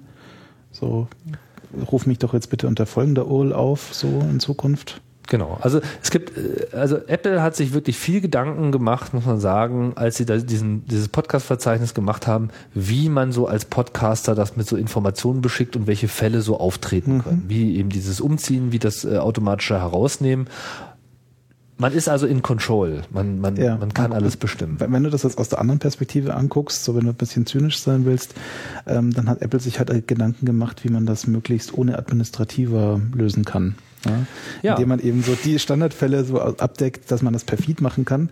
Und da ist nämlich genau das Riesenproblem, das das Ding meines Erachtens hat. Ähm, du hast keinen Ansprechpartner, wenn du mal ein Problem hast, das nicht ins Schema passt. Das stimmt. Ja. Und das ist halt in der Tat, wenn du irgendwie mal dein, dein Feed plötzlich nicht mehr funktioniert und du weißt nicht warum, dann sitzt, sitzt du erstmal da wie der Ochs vom Berg. Also es gibt tatsächlich eine Support-Adresse, Und man Äh, kann die auch. ist die finden. öffentlich? Kann man- ja, ja, äh, man muss dann nur auf der Webseite an der richtigen Stelle äh, klicken. Ich muss mal zusehen, Ja. dass ich hier für die Shownotes auch noch den richtigen Link äh, finde, wo das steht. Äh, es gibt sowas. Und da kann man dann tatsächlich in eine Mail in so eine Webform reinbauen und dann ist man beim Podcast-Support. Äh, inwieweit eben die, die bin- dann bin- weiterhelfen ja, können. Ich bin skeptisch, aber. Ja, ja, es gibt auch jeden Anlass, äh, skeptisch zu sein. Allerdings hatte ich mit äh, einfacheren Anfragen bei anderen Podcast-Verzeichnissen, wo sehr klar war, wer eigentlich der Ansprechpartner war, noch sehr viel größere Probleme. Ja, Ein Hauptproblem von diesen anderen Verzeichnissen war eigentlich immer, dass sie eben nicht alles aus dem Feed herausholen, beziehungsweise das nur ein einziges Mal tun. Und dann benennt man den Podcast um oder man benennt überhaupt irgendwas um und aus irgendwelchen dusseligen Gründen refresht sich das Ding halt nicht permanent aus diesem Feed. Ja. Ja. Nimmt einfach diese Änderung nicht zur Kenntnis, was meiner Meinung nach echt äh, schädigend sein kann, weil es kann dir ja mal passieren, dass du, weißt du, mal was veröffentlicht hast, was du so eben nicht ne, da haben willst. Und es ist überhaupt nicht zumutbar, dass äh, diese Verzeichnisse sich auf der einen Seite diesen Feed irgendwann ein- einfach mal eigenmächtig schnappen, weil ich ja auch äh, in Verzeichnissen aufgetaucht bin, wo ich mich nie submitted habe. Klar. Oder Ja. es, es hat dich halt jemand anderes, ja. Also geht ja auch. Genau, und so war es dann auch. Und dann eben auch alle möglichen Feeds, die man so hat, so auch diese ganzen Alternativfeeds, sodass dann eben derselbe Podcast in dem Verzeichnis auch gleich drei, vier, fünf Mal drin steht und jeder hat so seine eigene Kommentarsektion und es ist Ja. alles nicht zusammengefasst und dann, dann diffundiert das irgendwie alles. Das ist auch so für mich so ein Grund gewesen, am Anfang nicht äh, mehrere Feeds zu haben, sondern eben nur so den einen. Und äh, das ist äh, sehr schwierig. Und ich bin auch immer auf sehr viel äh, Unverständnis gestoßen mit meinen Nachfragen, warum denn das bitte jetzt so ist und ob man denn das nicht mal anders machen könnte. Und dann auch die Aufforderung, es mal manuell zu ändern, ja, dauerte Ja. dann immer Monate und äh, da fragt man sich wirklich, äh, warum machen die ein Podcast-Verzeichnis? Ja, wenn die Podcaster ihnen da äh, keine Antwort wert sind. Ne? Ja, ja, ich, ich habe da auch immer so ein bisschen, also ich, ich sehe da immer so die, die, die Versuche, da eine Community irgendwie zu bauen. Und das ist halt so ein in sich geschlossenes Ökosystem, ähm, jetzt noch mehr als es iTunes schon ist, ja, weil das ist irgendwie dann noch mit Forum und Genau. der Kommentarsektion, die dann noch breiter ist wie in iTunes und dann äh, das, finde ich auch nicht gut dann an der Stelle, weil ich wollte eigentlich nur ein Podcast Directory, ich wollte kein, kein zusätzliches Forum und Gedöns zu meinem Zeug.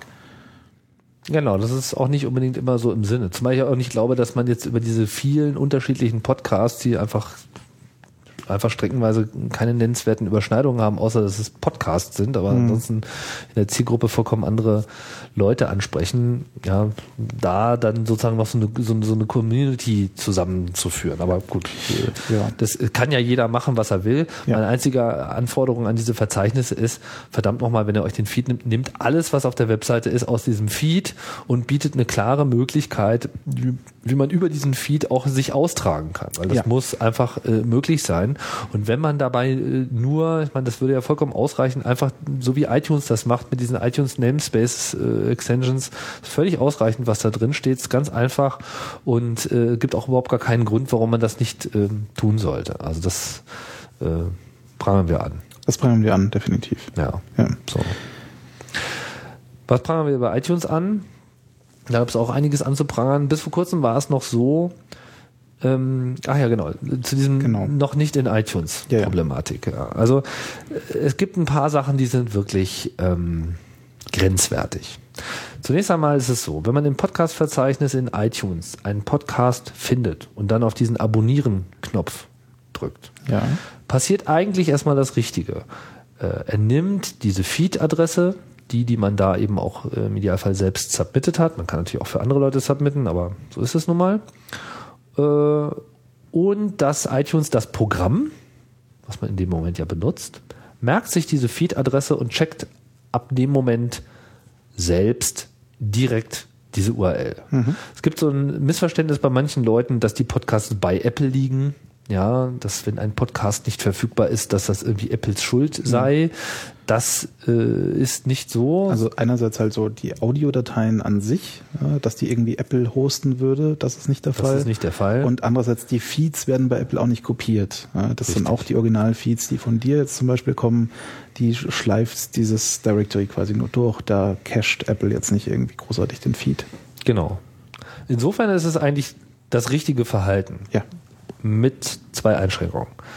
Seit einiger Zeit ist es so, dass es einen Unterschied macht, ob ich, also es gibt auch noch dieses Menü, abonniere Podcast. Ja. Ja, also ein Menübefehl. So, Kann man auswählen, Menü, dann kann man eine URL eingeben, zack, return und dann auch holt er sich wieder den Feed und lädt die Dateien runter und es sieht alles normal aus. Also es Ja. sieht also genauso aus, als hätte ich jetzt über das iTunes-Verzeichnis abonniert. Ja.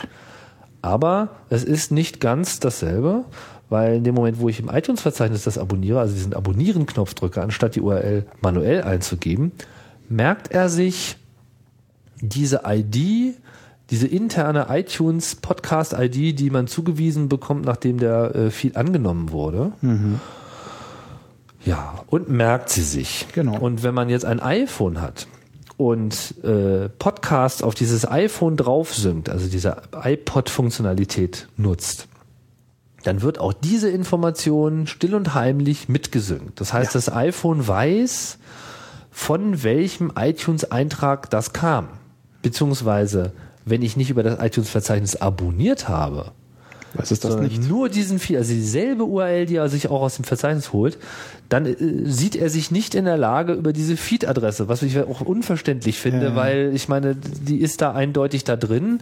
Er könnte genauso gut auch das äh, iTunes-Verzeichnis fragen nach dieser Feed-Adresse und dann, dann wäre er bei demselben Eintrag, weil es kann keinen Eintrag Ja, ja. mit derselben geben. Das, Also ist, es- das haben sie ist- einfach komplett verpeilt es ist, es ist vollkommen Quatsch, aber die Konsequenz ist die, dass man also erstens keine weiteren Episoden nachladen kann, was ja eigentlich ein schönes Feature ist. So man Ja. ist auf seinem iPhone, man ist, äh, hat jetzt schon lange nicht mehr gesynkt, man weiß, da ist vielleicht eine neue Folge rausgekommen, da sagt man, klick neue äh, Folgen und man erwartet, dass er dann eben schaut.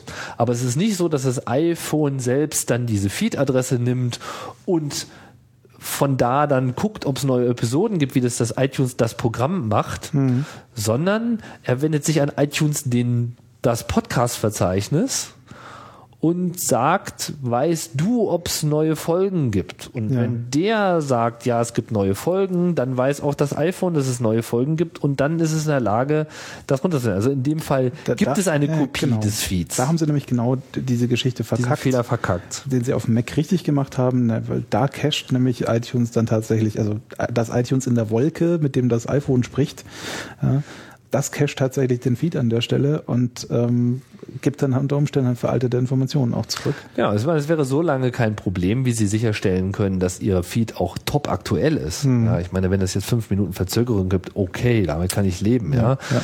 Aber äh, es ist noch ein bisschen schlimmer. Bis vor kurzem war es noch so, dass man ähm, diesen in, in, in Weblogs verbreitete Methode des Anpingens, ja, das ist jetzt nicht dieses Ping Ping das auf der Kommandozeile, das ja. Ping. Äh, nicht so ein IP-Ping, sondern so ein Ping im Sinne von so ein HTTP-Request, den man da einmal macht und sagt irgendwie, hier, ich habe mich jetzt mal äh, an dieser URL, die auf Ping endet, äh, mit dir verbunden. Jetzt weißt du, dass du das und das nochmal neu Genau. laden sollst. Üblicherweise machen, nutzen das Weblogs, um eben so Sites wie Google und anderen Aggregatoren zu sagen, hier hat sich was geändert. Technorati war Ja, das, glaube ich, die das auch, äh, die, die Weblogs.com hat das an, mit, mit angefangen. Technorati, also alle haben das benutzt und alle benutzen es auch heute ist das noch. halt so die Urmutter des Webhooks. Ja. Genau, das ist so dieser Callback, so dieses Äh, d- übrigens, es könnte was Neues geben, fragt doch mal nach. Und dann antworten eben diese Aggregatoren oder diese Verzeichnisse, indem sie einfach dann diesen Feed neu laden und sich das reinziehen. Dann kommt der iTunes-Roboter vorbei und sagt, hui, es gibt Genau, das war bei iTunes auch so. Es gab für jeden Podcast gab es eine Ping-Adresse. Das ist jetzt offensichtlich seit ein paar Monaten nicht mehr der Fall. Ja. Sie haben sich auch nicht gerade besonders bemüht, es irgendjemand zu sagen oder so. Ja, also, dass man mal Bescheid sagt oder so. sondern es verschwanden einfach nur diese Informationen aus dem Web. Also ich hatte einfach dieses Problem, das Ding hat sich nicht aktualisiert. Das war nämlich genau dieser Serverumzug. Ja, ja, genau. da haben sie es nicht aktualisiert und es war teilweise hing es Wochen hinterher. Mhm. Und ich dachte, was ist denn da bitte los? Und habe gepinkt wie ein Berserker und dann irgendwie nochmal nachgeguckt, wie war denn das nochmal mit dem Ping? Mache ich vielleicht irgendwas falsch? Hat sich da was geändert? Und hat sich auch was geändert. Diese Information war einfach nicht mehr da. Also sie war nicht auf den englischen Seiten, aber sie war auf den deutschen Ja, es, es, Podcast-Seiten. gab auch kurzfristig die Situation, dass es nicht mehr ging und es war noch auf der englischen dokumentiert, wie es eigentlich gehen sollte. Aber du hast halt gemerkt, das ist nicht mehr das, was vorher war, weil vorher hast du also eine schlimme HTML-Datei zurückbekommen, so eine, so eine ganz schlimme Table, wo dann so deine, deine, deine Feed-Adresse drin stand und irgendwie so, ja, Ping ist toll. Und dann Hat funktioniert. Hat funktioniert, genau. Und dann äh, haben sie irgendwie plötzlich umgestellt, dass du halt so eine, so eine äh, iTunes-URL da zurückbekommen hast, die dann, wo dann der Store in iTunes wieder aufgeht, aber nichts gepinkt wird. Ja, und zu dem Zeitpunkt war dann irgendwie äh, war mir dann auch nicht mehr klar, tut das jetzt noch was oder nicht, ja, weil es war vorher dokumentiert, dass es was tut. Jetzt kriege ich eine andere Antwort. Heißt das jetzt, dass es pinkt oder nicht? Ja, offensichtlich pinkt es nicht mehr. Genau, und ich habe dann mal ein bisschen nachgefragt. Ich habe da so, so ein, habe da so eine Tür, äh, wo man da dran äh, klopfen kann. Und die Tür ging quiekend auf und sagte, wir haben das jetzt ausgeschaltet, wir pingen jetzt nicht mehr. Hm. Äh, mir ist nicht so ganz klar, was sie sich, warum sie das tun, aber sie haben umgeschaltet auf ein System, was auf Basis der Aktualisierung dieses Feeds, die dieser Feed real hat, sich so ausrechnen, wie wahrscheinlich das äh, wohl ist, dass da was Neues ist und dementsprechend die Feeds seltener checken. Hm. Ich finde das obskur, weil so viel ist das nun auch nicht, ja. Also das ist nicht so unzumutbar, äh, so viele Feeds äh, regelmäßig zu checken, aber irgendwie sehen sie da ein Problem. Ich kann mir das eigentlich nicht vorstellen bei diesen Datenmengen und Das wird halt auch wieder so an Manpower einfach scheitern. Da gibt es wahrscheinlich so eine halbe Stelle, die für dieses Podcasts Directory zuständig ist, auch von Codeseite her, von Infrastrukturseite. Und ähm, ja, dann halt lieber nicht. Ja, aber ich meine, das ist ja eigentlich ein vollautomatisierbarer Vorgang. Da kommt dann halt der Ping. Ich meine, ich könnte mir vorstellen, dass sie so Probleme mit Abuse hatten. Ja, dass da so Podcasts äh, der Meinung waren, sie müssten die ganze Zeit äh, rumpingen. Nur wenn diese Requests kommen, kommen die sowieso. Und ich meine, ob man dann darauf reagiert und irgendwas tut oder nicht, äh, ist ja nochmal eine ganz andere. Man hätte es ja auch immer noch ignorieren können, wenn es zu häufig kommt. Das ist ja gar nicht so das Problem. Aber vielleicht ist es so, wie du sagst, dass einfach auch nicht wirklich darüber nachgedacht wurde. Tatsache ist, dass es jetzt so ist, dass wohl alle Podcasts in eine von vier Kategorien äh, eingeteilt werden, die eben ja so unklare Zeiträume haben. Ähm, wobei, glaube ich, das Beste dann wohl noch Daily ist, was man irgendwie kriegen kann. ja. Okay. Und das ist schon, das ist schon ganz schön scheiße, weil ich finde, auch ein Podcast, der alle 14 Tage äh, rauskommt, sollte in dem Moment, wo er draußen ist, die Chance haben, auch so, so schnell wie es geht in diesem Verzeichnis zu erscheinen. Ja, gerade weil es halt Insbesondere, ist, ja. weil eben diese andere, andere dusselige Regelung mit diesem iPhone existiert. Ich meine, das bet- bezieht sich nur auf das iPhone. Dann kann man auch sagen, äh, ign- ignoriere ich halt, dann lade ich mir da eine Podcaster-Applikation runter und so Mhm. weiter. Aber ich meine, da wird man jetzt gezwungen, so ein sekundäres System aufzusetzen, nur weil die Kerntechnologie äh, verkackt ist. Und das, das prangere ich an. Das, Das ist einfach mal, scheiße. Das geht einfach mal überhaupt nicht. Aber das ist zumindest die Realität. Also wenn ihr euch gewundert habt, warum das irgendwie so komisch ist und warum eure Podcasts nicht aktualisieren, kann es halt zwei Gründe gehabt haben. Erstens, ihr postet so selten, dass ihr eben auch selten gecheckt werdet. Das ist jetzt eben offensichtlich der Fall. Beziehungsweise Ende dieses Ende letzten Jahres, Anfang äh, 2011, war es halt einfach so, dass durch diesen Serverumzug sie irgendwie alles Mögliche da verpeilt haben und Probleme hatten und sie mehrere Wochen gebraucht haben, um das wieder alles in, äh, in den Griff zu kriegen. Mittlerweile geht's. Und um die Eingangsfrage zu beantworten, dieses äh, ist nicht in iTunes, ja, Ja. ähm, wenn das jemand sagt, der meint, es ist nicht in meinem iTunes zu sehen, was ich von meinem iPhone aus aufgerufen habe, weil ich die Taste check mal nach neuen Episoden gedrückt habe, dann liegt das eben genau da dran. Der Pod, das Podcast Directory selbst hat noch nicht im Blog nachgeschaut, ob es eine neue Episode gibt, hat diesen Feed nicht aktualisiert und deswegen zeigt das da auch nicht an. Und das Telefon kann nicht selber checken. Wenn es nicht in iTunes dem Programm ist, Auf dem Mac oder auf dem PC. Genau. Dann liegt ein anderes Problem vor. Dann hat es mit diesem Verzeichnis nichts zu tun, sondern dann, ja, Ja. kann es irgendeinen anderen Grund haben. Hat Vielleicht Onkel ist, Tim den Feed verkackt. genau. Oh, jetzt hast du hier uns äh, den Kopfhörer, glaube ich, rausgezogen, oder? Ich habe hier nur so Nee, du hast hier. Nee, du hast gerade. da. Ha, okay. Jetzt hat Onkel Tim den. Äh, Den, das Kabel aus dem das Rekorder wir jetzt so rausgezogen. drin, oder? Ja, ja, das äh, Das ist so re- real life. Also deine Verkabelung, da müssen wir auch nochmal drüber reden. Das Kabelsalat ist noch- gesund. Ja, Kabelsalat ist gesund, aber kann auch schief gehen. Das ist der Grund, warum ich so XLR-Stecker und sowas echt mag. Äh, Ja, aber Mit Schnappi dran und so. mach doch hier mal so einen XLR-Stecker an diese Erdung ran. Das ist nicht einfach. Das, Das war nämlich das Kabel, das du gerade gezogen hast. das ist, also, ich das schon sehe. Ja, das ist hier Plastikstecker. Amateurscharm. Ja, ja. ja, ja Das ist aber definitiv eine andere Sendung. definitiv. Ja, das war das mit diesem iTunes. Haben wir da noch irgendwas Entscheidendes vergessen? Ach ja, genau. Ja, es gibt da noch so einen Ärger. Das, das, ja, das können wir jetzt auch nochmal bringen. Ich meine, wir haben ja vorhin so auch über diese Problematik der Verteilung gesprochen. Ja. Und äh, die einzige akzeptierte, äh, von iTunes akzeptierte Methode, einen Podcast zu beziehen, ist eben über HTTP. Ja.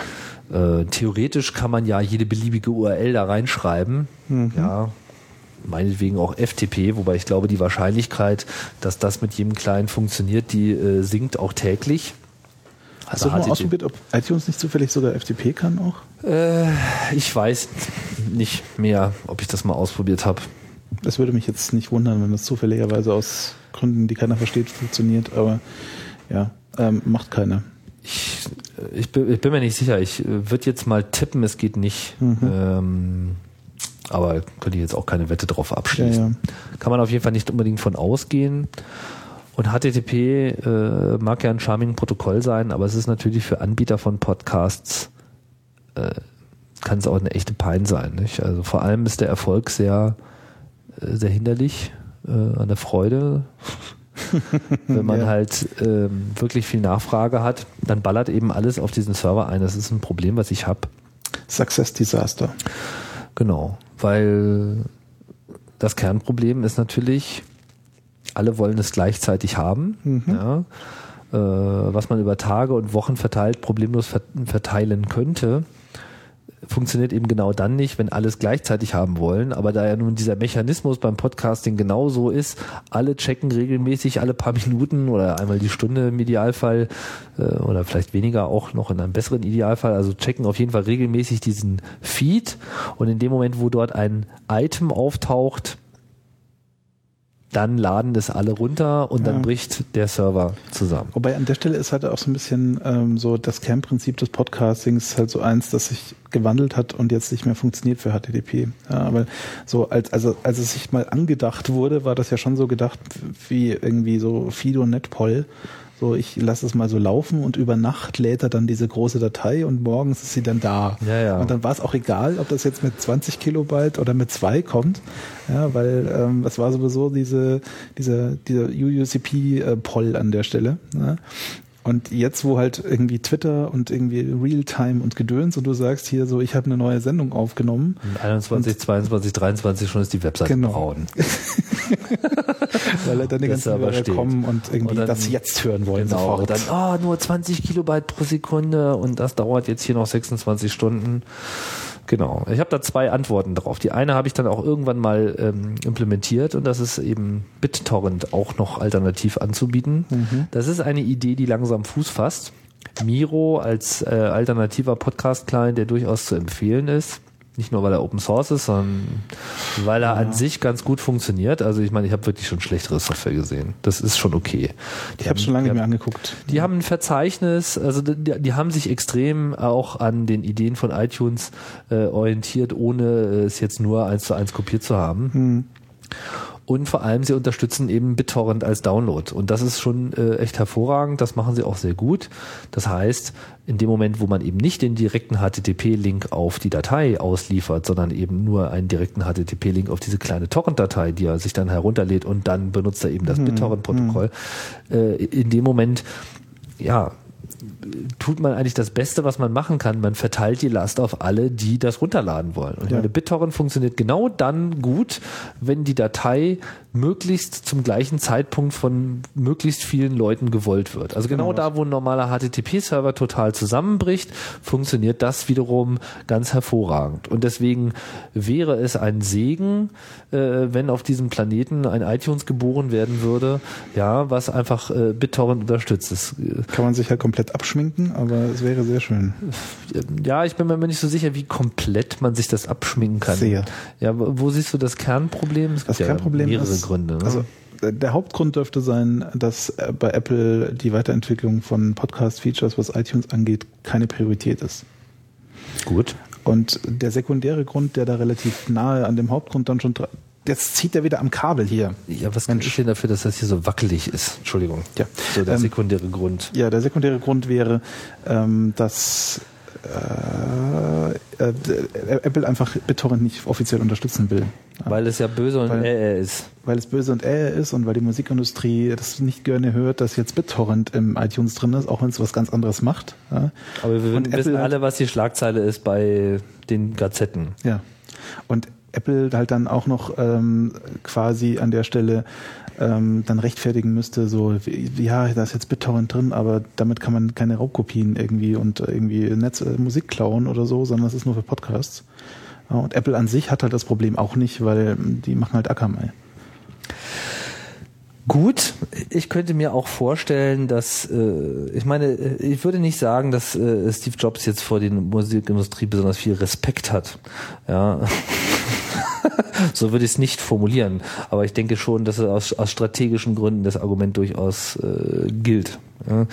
Ähm, ich könnte mir allerdings auch vorstellen, dass ich vielleicht irgendwann mal so eine Argumentationslinie à la, äh, was gut für Podcaster ist, ist äh, gut für die Podcasts und Podcasts sind gut für unser Ökosystem, äh, auch durchsetzt. Ja, also es ist ja nicht so, dass sie jetzt nie was getan hätten, was nicht gut ist für Podcasts. Also allein Podcasts äh, zu unterstützen, war schon mal ein wichtiger Schritt und auch dieses Verzeichnis so gut funktionieren zu lassen, wie es funktioniert mit den Einschränkungen, die wir schon genannt haben, mhm. war ein Schritt in diese Richtung. So und genauso könnte man sagen, okay, wisst ihr was, diese scheiß Podcasts, die sind so erfolgreich, dass einzige Le einzelne Leute äh, die Möglichkeit haben, Hunderttausende von Menschen zu erreichen mit einem guten Content. Also wir tun das nicht, aber äh, mhm. im englischsprachigen Raum ist das durchaus äh, gang und gäbe.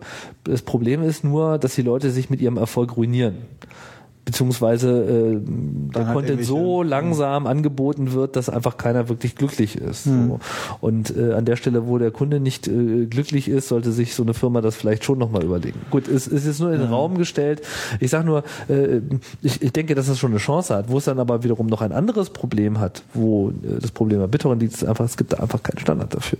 Es gibt keinen irgendwie IETF äh, ja, ja 27B-6, wo drin steht und so funktioniert BitTorrent und wenn du dieses Bit setzt, dann passiert das. Und, und es gibt nur wilde Wikis, ja, mhm. und zwar auch noch mehrere konkurrierende. ja, wir hatten ja letztens die Erfahrung, so ja, genau, einen, diese Tracker zu schreiben. Unterschiedliche äh, Sets und es ist auch nicht wirklich klar, wie das Behavior ist und es gibt da keine Workflows, sondern es ist einfach nur so eine Ansammlung von, was man alles so irgendwie theoretisch so tun könnte. Ja. Und erfahrungsgemäß verhält sich auch jeder Client irgendwie anders und jeder bringt wieder andere irgendwelche Ideen und das, was der eine macht, verhindert ein neues Feature in dem anderen. Also das ist auch ein totaler Wildwuchs und das ist so ein Protokoll, was, wo man eigentlich nicht rangehen will. Ja. Ne? Also zumindest nicht so, dass man sagt, okay, wir unter wir der Multimillionen-Konzern ähm, offizielle Unterstützung. Genau. Für, ja. Und dann kommt die Szene und führt da irgend so ein Anti-Apple-Feature ein und dann stehen sie da und äh, was sollen sie dann tun? Ja, ja. dann sind sie irgendwie die die die Bösen und bauen es wieder aus, weil sie nicht äh, anders können und äh, ist auch keiner glücklich mit. Also diese Gemengelage spielt damit rein. Nichtsdestotrotz sind BitTorrent-Feeds eine hervorragende Möglichkeit, Content auszuliefern, der sonst vielleicht nicht auslieferbar wäre. Also man stellt sich nur vor, man macht einen Videopodcast in Full HD, aus welchen Gründen auch immer, ja, vielleicht geht's um Videoqualität und man will äh, diese auch zeigen ja. und man setzt sich dann äh, irgendwo in den Wald und, und, und filmt dann auch eine halbe Stunde. Und da kommt dann so ein Monster 700, 800 äh, Megabyte File bei raus oder größer. Ähm, und man hat einen legitimen Wunsch, das dann auch an ein paar tausend Leute zu verteilen. Das ja. ist mit BitTorrent einfach zu machen. Ja? ja, also man spart sich also diesen ganzen äh, Content Delivery Gedöns. Äh, ich muss jetzt wahnsinnig teure Server mieten und so. Man, man hat das halt noch viel, äh, Anführungszeichen, demokratischer, das Medium als es eh schon ist. Man, man, kann halt wirklich so mit nahezu keinem Aufwand, wenn man BitTorrent hat, sagen so hier, holt euch das mal. Ja, und genau. je mehr Leute kommen, desto besser für mich, weil desto weniger muss ich die Datei verteilen. Einzige Problem ist, dass diese BitTorrent-Software nicht wirklich so geeignet ist zum Anbieten von äh, Files. Das war dann auch der Grund, dass äh, äh, ich dann mal den Astro äh, animiert habe, doch mal ein bisschen in die Tasten zu greifen, beziehungsweise er hat sich da mal angeboten, das mal zu tun und hat auch schnell eine Lösung gefunden. Das ist dieses äh, schon ein paar Mal bei MobileMax erwähnte BritTorrent-Projekt, äh, was er dann so genannt hat. Ähm, das ist halt einfach ein, ein BitTorrent-Server. Dem kann man einfach eine Liste von Dateien geben und sagen, hier, die hast du jetzt mal zu surfen und dann bietet er sie einfach an und damit äh, verhindert man dieses Problem, dass äh, irgendwann keine Seeder mehr da sind. Weil ja. klar, wenn alle auf einmal draufgehen, dann hat man auf einmal viele Seeder, aber irgendwann ebbt natürlich das Interesse ab. Aber wenn man drei Wochen später nochmal drauf zugreifen will, muss es ja immer noch mindestens einen Prozess geben, der das auch äh, liefert. Das kann diese Software eben leisten. Ähm, und ja, dann äh, das, das wäre jetzt zum Beispiel eine Software, die ihr nehmen könnt, die ist, sagen wir mal, in ihren Features noch sehr äh, limitiert, aber die tut das Wesentliche. Ihr habt es auch im äh, Einsatz jetzt mal. Genau, gehabt, wir haben ne? die Variante mit dem an, angebauten Tracker verwendet, so ein bisschen zum Testen, ein mhm. bisschen verteilt. Funktioniert, ja. Also kann, kann man zumindest erstmal benutzen. Ja. Genau. Ja. Die zweite Möglichkeit, die mir uns noch eingefallen ist, wenn man jetzt nicht BitTorrent verwenden will und wenn man die Möglichkeit hat, den Zugriff auf den eigentlichen Webserver ein bisschen zu steuern, mhm. ist, dass man eben äh, diesen Feed in dem Moment, wo sich was aktualisiert, dass man die alte Version von dem Feed und die neue Version von dem Feed so ein bisschen jongliert, dass man sagt, jetzt kriegt sie erstmal nur jeder Zehnte, ja. Dass man ein bisschen Staging macht, ja. Genau, dass man irgendwie über so einen längeren Zeitraum langsam das überhaupt macht. Ja. Würde halt in deinem Fall genau nicht funktionieren, weil du halt irgendwie eine, eine Armee von Nerds hast, die, die, die wissen, jetzt gibt's die neue Datei und dann so lange Reload, Reload, Reload, drücken, Reload, bis Reload. sie den richtigen Feed bekommen. Ja, das stimmt. Ja, also das ist dann auch sehr begrenzt. Na gut, aber man, man, also man müsste da schon relativ intelligent rangehen und sich irgendwie äh, gegebenenfalls dann auch die IP-Adressen vorübergehend merken oder so, was weiß ich, erstmal nur äh, äh, nur die, die hinten äh, eine Eins haben, ja. Hm. äh, und äh, ja. später dann auch die, die eine 2 haben. Ja. Sowas. VP, ja, also, VPN. Ja, also ich, ich glaube, du hast äh, genug Hörer, die das dann trotzdem Klar, ne, aber für dich wäre das glaube ich. Gut, nicht. aber für, für, eine, für, eine normale Podcast-Situation, glaube ich, würde das schon funktionieren. Ja, wahrscheinlich. zumindest um das Problem ist ja wirklich diese Spitzenlast. Also das, was äh, in der ersten Stunde aufschlägt, macht dann den Server so tot, ja. dass alle unglücklich sind. Mhm. Ja, und alle laden, sind aber noch am Laden. Und dann sitzen sie alle da und haben so 16 Stunden lang so, das ist eine ganz andere Experience, wenn du erst nach zwölf Stunden überhaupt äh, gesagt bekommst, dass es was Neues gibt, ja, ja. aber dann lädt's halt auch relativ zügig. So. Ja. Also das ist, das äh, kann nur so ein, so ein Lastabfänger sein. Äh, wenn man das richtig äh, machen will, dann äh, setzt man sich vielleicht so ein DNS-basiertes äh, Content Distribution äh, Netzwerk auf, wenn man sich jetzt nicht gleich bei so einem richtigen CDN einkaufen hm. will. Das kann man natürlich auch machen, aber dann wird es halt irgendwie auch teuer. Also ja. Amazon S3, okay, alles klar, das geht schnell, aber dann zahlt man eben auch für jeden genau. Download ganz äh, konkret Geld und ich glaube, das kann sich und will sich so recht keiner äh, leisten. Das ist nicht so das richtige Hosting-Konzept dafür. Aber wenn man so ein System hat, wo dann die Anfrage an den äh, Host äh, wechselseitig auf vier, fünf verschiedene Maschinen verteilt wird, dann kann man eben diese Spitzenlast auch ganz gut abfangen. Aber dann muss man eben auch zusehen, dass diese Infrastruktur läuft und ja. da gibt's wenig, was so ready to run ist. Das wäre so die, die Anführungszeichen Low-Tech-Variante an der Stelle. So, die BitTorrent-Lösung, die wäre durchaus technisch sehr viel interessanter. Ja, aber da muss man halt irgendwie einen Weg finden, wie man dem äh, iTunes das beibringt. Ja. Das iTunes. Das iTunes. Der Flaschenhals. Ja. Fluch und Segen in einem. Mhm. Du, wir quatschen jetzt hier schon über eine anderthalb Stunde. Ja, ja. Ich muss auch bald in Zug. Ja, ja. Ich glaube, wir machen mal den Deckel drauf. Ja, ich glaube. Das muss jetzt erstmal reichen. Lass es ja. mal sacken. Äh, Immerhin hast du jetzt mal angefangen. Ja, ich habe jetzt mit angefangen. Das ist das Wichtigste denn das ist überhaupt das Wichtigste beim Podcasten, ist senden. Ja, ja, ja. Äh, nicht lange nachdenken, ähm, einfach tun. Nicht lange nachdenken, ja. Das sind so Aussagen, die, die verfolgen dich dann, glaube ich. Ja, die, ja. die erste Folge übrigens hasst man später sowieso. Immer. Ja, das ja. Äh, habe bei der hier jetzt ein ganz gutes Gefühl, aber bestimmt später dann nicht. Ja, ja. kenn ich, kenn ich. Ja. ja. Naja, trotzdem, der Takt ist vorgegeben und wichtige Dinge sind gesagt. Ich habe viele äh, Vorschläge von euch bekommen, worüber man mal so sprechen könnte. Ist auch so mehr oder weniger alles notiert. Ähm, wie es so kommt. Ich habe jetzt ja auch kein wechselnde Gäste. Ja, also wechselnde Gäste, ja. Also ich habe auch überhaupt jetzt kein klares, äh, kein klares Ding, wie ich das jetzt hier vom Format her machen will. Also weder soll das jetzt so ein Interview-Ding sein, ähm, noch will ich Monologe ausschließen. Aber ich könnte mir vorstellen, dass ich häufiger mal mit Leuten ins Gespräch komme und dann äh, redet man dann halt einfach mal über das Thema. Ja. Weil so dialogisch funktioniert es ja eigentlich mal ganz gut. Genau. Und Podcaster unterhalten sich am allerliebsten über das Podcasten. Genau. Und vor allem mit sich selbst. Okay. Okay. Deckel drauf. Wenn ihr Fragen ja. habt, ab in die Kommentare damit. Und ja, Ansonsten bis zur nächsten Folge. genau. Tschüss. Ciao.